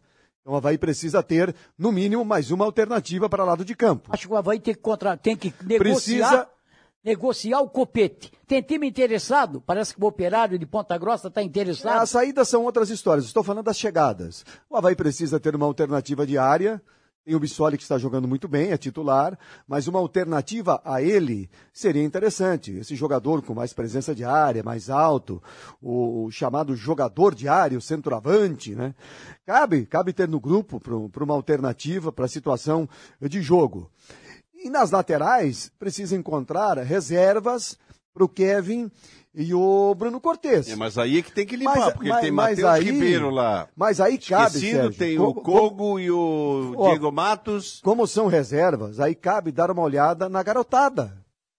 Aí cabe é o momento de dar oportunidade. Tem gente lá em condições de ser reserva, Não tem. de Kevin e Cortez, não sei. Cabe, cabe, cabe dar uma avaliada. surpreendeu com o Havaí tem vários daquele. garotos lá. Tem vários jogadores que estavam no, na- na- no time B, inclusive, eh, que foi desmontado, que ficaram no grupo principal. E o Havaí tem muitos jogadores, tem um grupo inchado por causa disso. Então, cabe, cabe avaliar se pode utilizar um deles ou se tem que contratar também. O, o Felipe, acho que é Felipe, um menino que tem lá, Lateral direito. lateral É. direito. Ele É. já entrou algumas vezes. Não mostrou, assim, grande eh, coisa, não foi um grande destaque, mas pelo menos deu para ver que ele tem muita força. É para entrar em um jogo ou outro, porque o Kevin e o Cortez estão muito bem, pode até, pode até ser uma, uma, Uma aposta, solução. né? É. Pode, pode resolver, em vez de ir ao mercado e gastar dinheiro com isso. Mas eu acho que o Havaí tem jogadores lá. A Paulo Baia apareceu hoje. Apareceu hoje no, no, no banco do Havaí, estava desaparecido. Eu Mas pensei- é, é a necessidade, né, Miguel? É, mas eu pensei que ele nem estava por aí. O Vinícius Leite não ficou no banco, não apareceu. Ah, são jogadores que já. Então o Havaí tem alguns jogadores que ele pode negociar três por um. Por exemplo, o Copete é um jogador que, pelo que me consta, é um dos salários mais altos eh, no Havaí. Eu acho que é um desperdício você ter um jogador com salário tão alto no banco. Ou ele joga, e já provou que não vai jogar. Hoje ele teve a oportunidade de entrar com o placar a seu favor. Estava 1 a 0 para o Havaí, ele entrou no intervalo e só complicou. Depois te escondeu do jogo. Foi jogar lá dentro da área que não é a dele. Amontoou lá dentro da área. Havaí fez aquele jogo de é, é, levanta na área, levanta na área, o zagueiro tirando, o Paulão tirando. Você sabe que não vai resolver nada. Que vai jogar três dias jogando bola na área e não vai entrar, porque o Havaí não tem um bom cabeceador. Então, o Havaí tem que usar esses jogadores é, para moeda de troca, como se diz na gíria, né? É esse o termo, né? Moeda de troca. Pegar três ou quatro aí e troca. O, o, o Brusque tem um Não, jogo. você faz moeda de troca, Miguel, um jogador bom é para trazer outros jogadores é, com custo menor e com potencial de crescimento. mas- Agora, o, o- esses jogadores não vão virar, virar moeda de troca. Não tem como. Porque o Havaí não vai conseguir trazer como moeda de troca jogadores é, para resolver os seus problemas, mandando esses. Não. Esses aí tem que arrumar mercado, principalmente em Série B do brasileiro. Ou até para exterior, né? Tem que arrumar mercado por aí. E o Havaí abrindo espaço no grupo, então, e na folha, aí sim buscar, não como moeda de troca, mas buscar uh, jogadores que venham para acrescentar mesmo. É, mas acontece o seguinte, turno. eu falo um copete, por exemplo, eu tenho, falaram aí, muita gente falou, até aqui no grupo falou, já me fala a memória, foi o Coutinho que falou aqui, de que o, o operário de Ponta Grossa, que tem o, o Claudinei como treinador, é, pedia, pediu para contratar o copete. Não tem nenhum jogador do operário que venha para Não, mas eu faço o seguinte, leva, paga o salário dele, tá tudo certo. O Havaí O, tem o aquele operário salário vai pagar o contratar- salário do copete? Não É, vai, três dígitos. Não vai. O, Vai pagar três o Havaí, o Havaí, o Havaí vai pagar a metade e o operário talvez a metade. Já é Não lucro, vai. já é lucro, porque Não o, vai. eu achava que o Copete, eu era da, da opinião que tinha que dar uma oportunidade pro Copete para não deixar ele esquecido lá. Mas eu acho que o, ele dizia, não, não quero mais jogar no Havaí. Não, não quero mais, não quero mais. Não, não, não deu, deu. Quero mudar de camisa, Então quero ver. mudar de camisa. Vamos ver o que vem aí pela sequência. Simone Malagoli, traz mais aí a galera digital. Vamos lá, o Alberto Carlos de Souza. Boa noite, pessoal. Acho que o Havaí sentiu muita falta do RNL no meio-campo e precisamos da volta do Vladimir. O Dutra por aqui. O Havaí perdeu para o Cuiabá pelas más escolhas do Barroca na escalação. O Vladimir e o Jean-Pierre têm que ser titulares e o Potker fez falta no ataque hoje. Também o Alexandre Ávila. Olha, um dos principais erros na derrota de hoje começou antes da bola rolar. Tirar um dos nossos principais jogadores do meio, o Ranielli, jogador que dá intensidade e qualidade ao time. E por que o Rafael Vaz não tem condições? Como assim? Está aqui há quase dois meses, está no banco todas as partidas, é relacionado e não tem condições? Conta aqui pro bonequinho. Também o Nascimento da Tapera, boa noite a todos. Tá eu e o meu filhão Natan Pereira do Nascimento. O problema do Havaí já começa no gol. Vladimir estava tendo atuação segura, não poderia ter colocado Douglas, pois teve atuação insegura. Copete, Dentinho, manda embora, empresta. O Juscelino também ligado com a gente. O Murilo Pires, Eduardo Bruno Silva, Raniel, Jean-Pierre Potker e Bissoli. Esse é o time do meio para frente. O Dedé José também, Havaí tem que arrumar essa zaga. E o Alberto dizendo tá na hora do 4-4-2, com o Jean-Pierre entrando no meio e Muriqui pegar um banquinho. E você continua participando, interagindo. Facebook, YouTube, Grupo Veg Esportes e no nosso WhatsApp 988231111. Bom, para fechar aqui o assunto Havaí, assunto Série A, a classificação né, da Série A neste momento, Palmeiras ainda é líder, mesmo perdendo. Palmeiras está com 26 pontos. O. Não, peraí, deixa eu voltar aqui. Eu, não tem nada a ver. Palmeiras está com 29 pontos. O Atlético Paranaense, hein? 27 pontos é o segundo colocado, ganhou do Palmeiras lá. Felipão, né? Felipão é o maior conquistador do futebol brasileiro. Um dos maiores conquistadores de títulos do futebol mundial. O Filipão. De todos os níveis. Ah, tomou 7 a 1 lá. Tomou. E já está na próxima fase da Copa do Brasil. É, é um dos responsáveis pelo 7 a 1 Mas não apaga, não apaga o, o que o Filipão fez e está fazendo ainda no futebol brasileiro e internacional. Olha só, hein? O América é o terceiro. 27 pontos também. O quarto é o Corinthians, com 26. O quinto é o Inter, 25. Sexto é o Fluminense, 24. Sétimo, São Paulo, 22. Oitavo, Flamengo, 21. Terceiro é o Atlético, né? não é América. Atlético. Ah, o, o, o, o Atlético antes, né? Ah, eu tô sem óculos aqui. A América aí, está lá em 13 Aí terceiro. complicou, complicou, peraí. É o Atlético, o Atlético, o terceiro. Ah, Aí vem Corinthians, que Internacional, beleza. 25. É, Atlético, o terceiro, tá certo. Mas aí, ó, começa, começa a apertar, ó. Flamengo com 21, ele é o oitavo. O primeiro da zona de rebaixamento é, É o, Goiás. é o, 17. Goiás. o Goiás, né? 17. tem 17. São apenas quatro pontos de diferença para o oitavo colocado, que é o Flamengo. Então aí vai descendo, vai descendo, né? O Santos depois tem 19, o Botafogo tem 18, ganha do Havaí no saldo, o Havaí é o 11 primeiro com 18, Curitiba Tem 6 com tem 18. 18, o América 13 terceiro 18, 14 Bragantino 18, 15 Ceará. O Ceará 18 pontos. 18 E o Atlético? Goianiense 17. é, Só que o Bragantino não jogou ainda, vai jogar amanhã. tem um jogo a menos, né? É com o Botafogo esse jogo? Botafogo. amanhã, né? Com o Botafogo, né? Então aí tem o Goiás com 17, Cuiabá foi para 16, Juventude tem 11 e o Fortaleza tem 10. Que loucura o Fortaleza, né? É um bom time, bom time, joga bem, não ganha a Série A, na Copa do Brasil e na Libertadores ainda vai, mas ele está com uma pontuação que só se fizer uma campanha de O- campeão mesmo para não o cair. Mas hoje- Até o final do primeiro turno, ah, do- o Cuiabá tem é 18 com 16, o Botafogo tem 18, o décimo colocado, pô. A, a pontuação do Havaí, 18.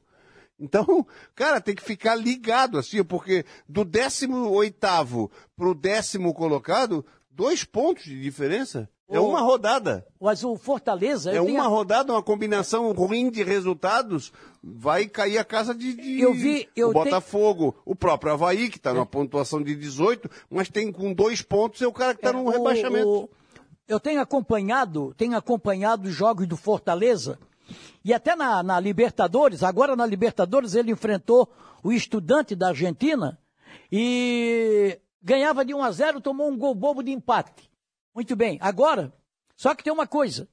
É, ele está jogando. Hoje, por exemplo, ele estava empatando com o Coritiba. Nós saímos da sala ali do lado, estava um a um, vai, vai terminar o jogo, viemos para cá. Daqui a pouquinho o resultado tomou um gol ao apagar das luzes. Ele está naquela, naquela, naquele estágio que a bola vai na área e entra contra eles. Né? Então o Fortaleza tem 10 pontos apenas, vai ter que fazer uma, uma, uma, uma campanha daqui para frente de campeão. Um abraço para o Coronel Menezes, que está nos acompanhando. Sempre nos acompanha aqui também nos canais VEG Esportes, o autor do livro aí sobre o futebol de Santa Catarina, os primórdios do futebol de Santa Catarina. Vamos a mais um intervalo, uma paradinha e a gente volta para fechar na sequência. Acompanhe aí.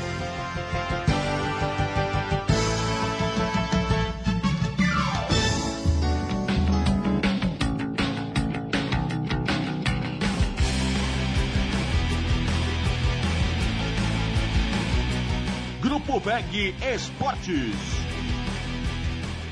Quer alugar mais? Vem para Ibagi.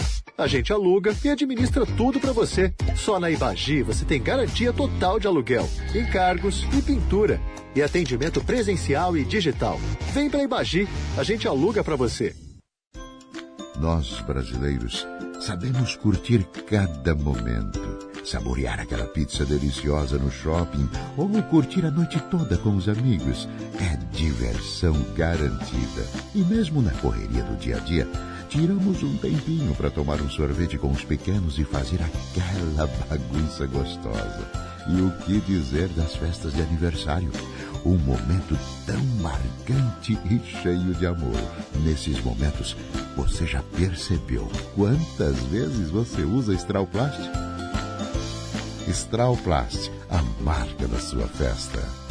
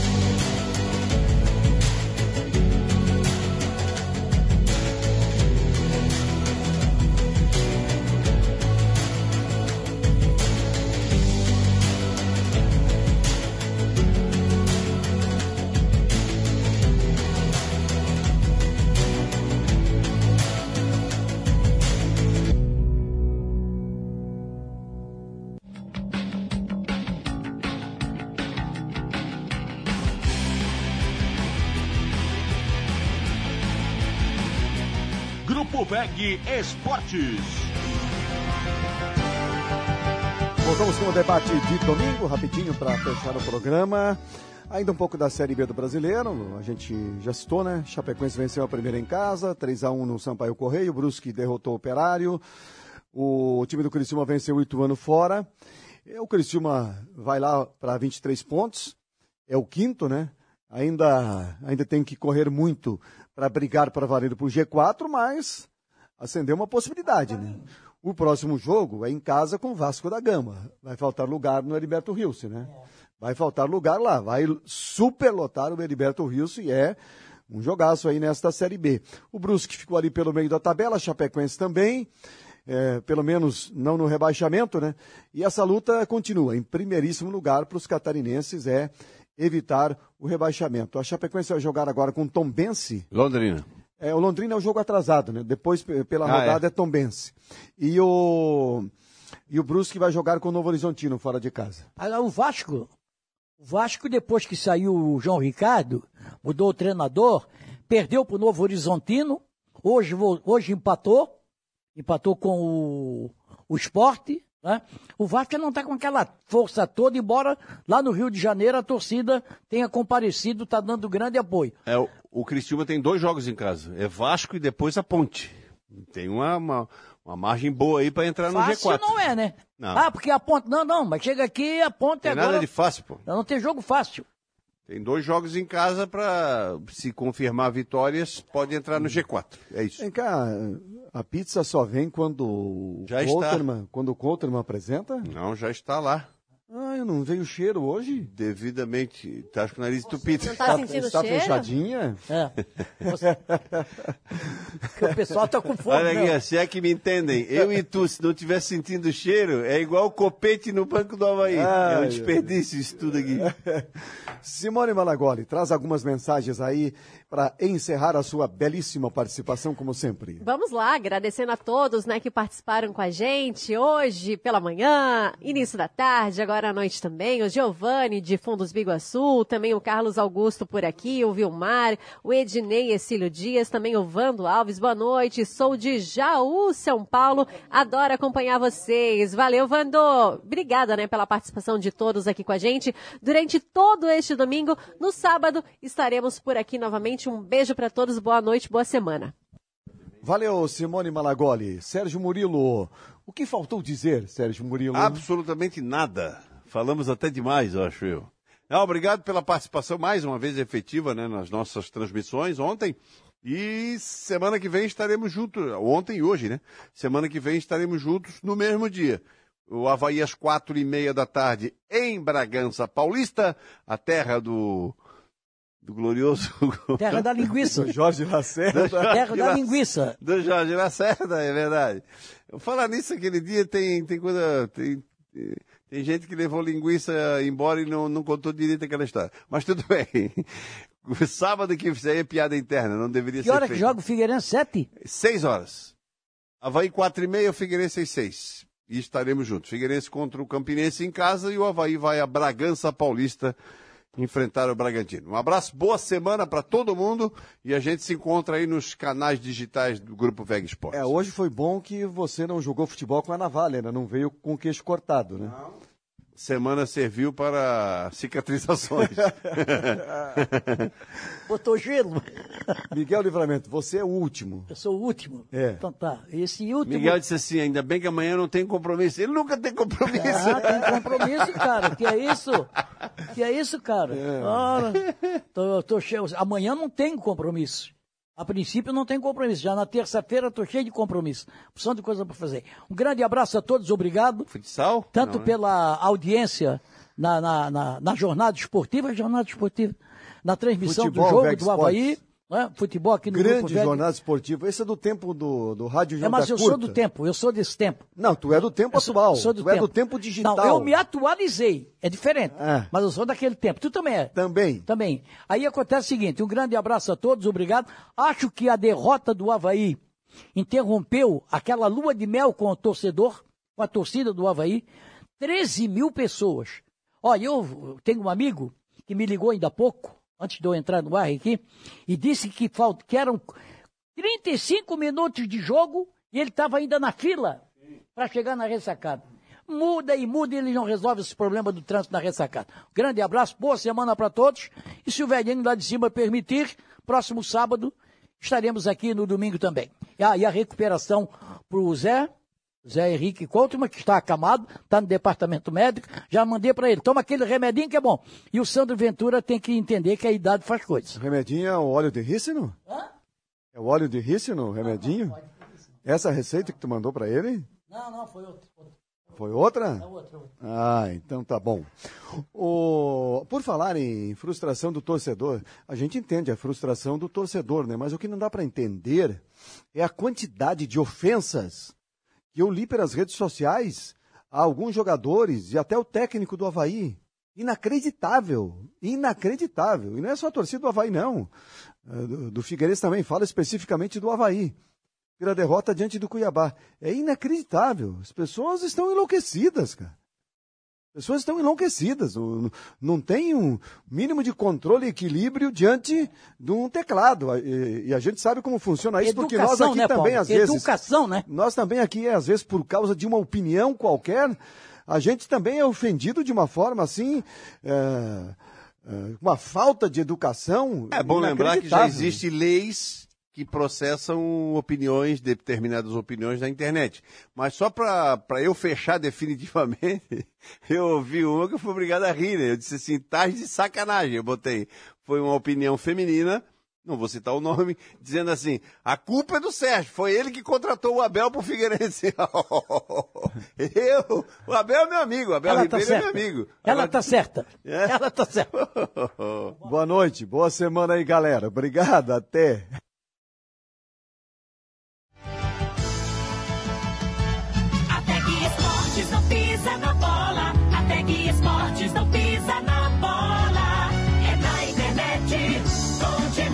Vitória. A Tec Esportes não pisa na bola.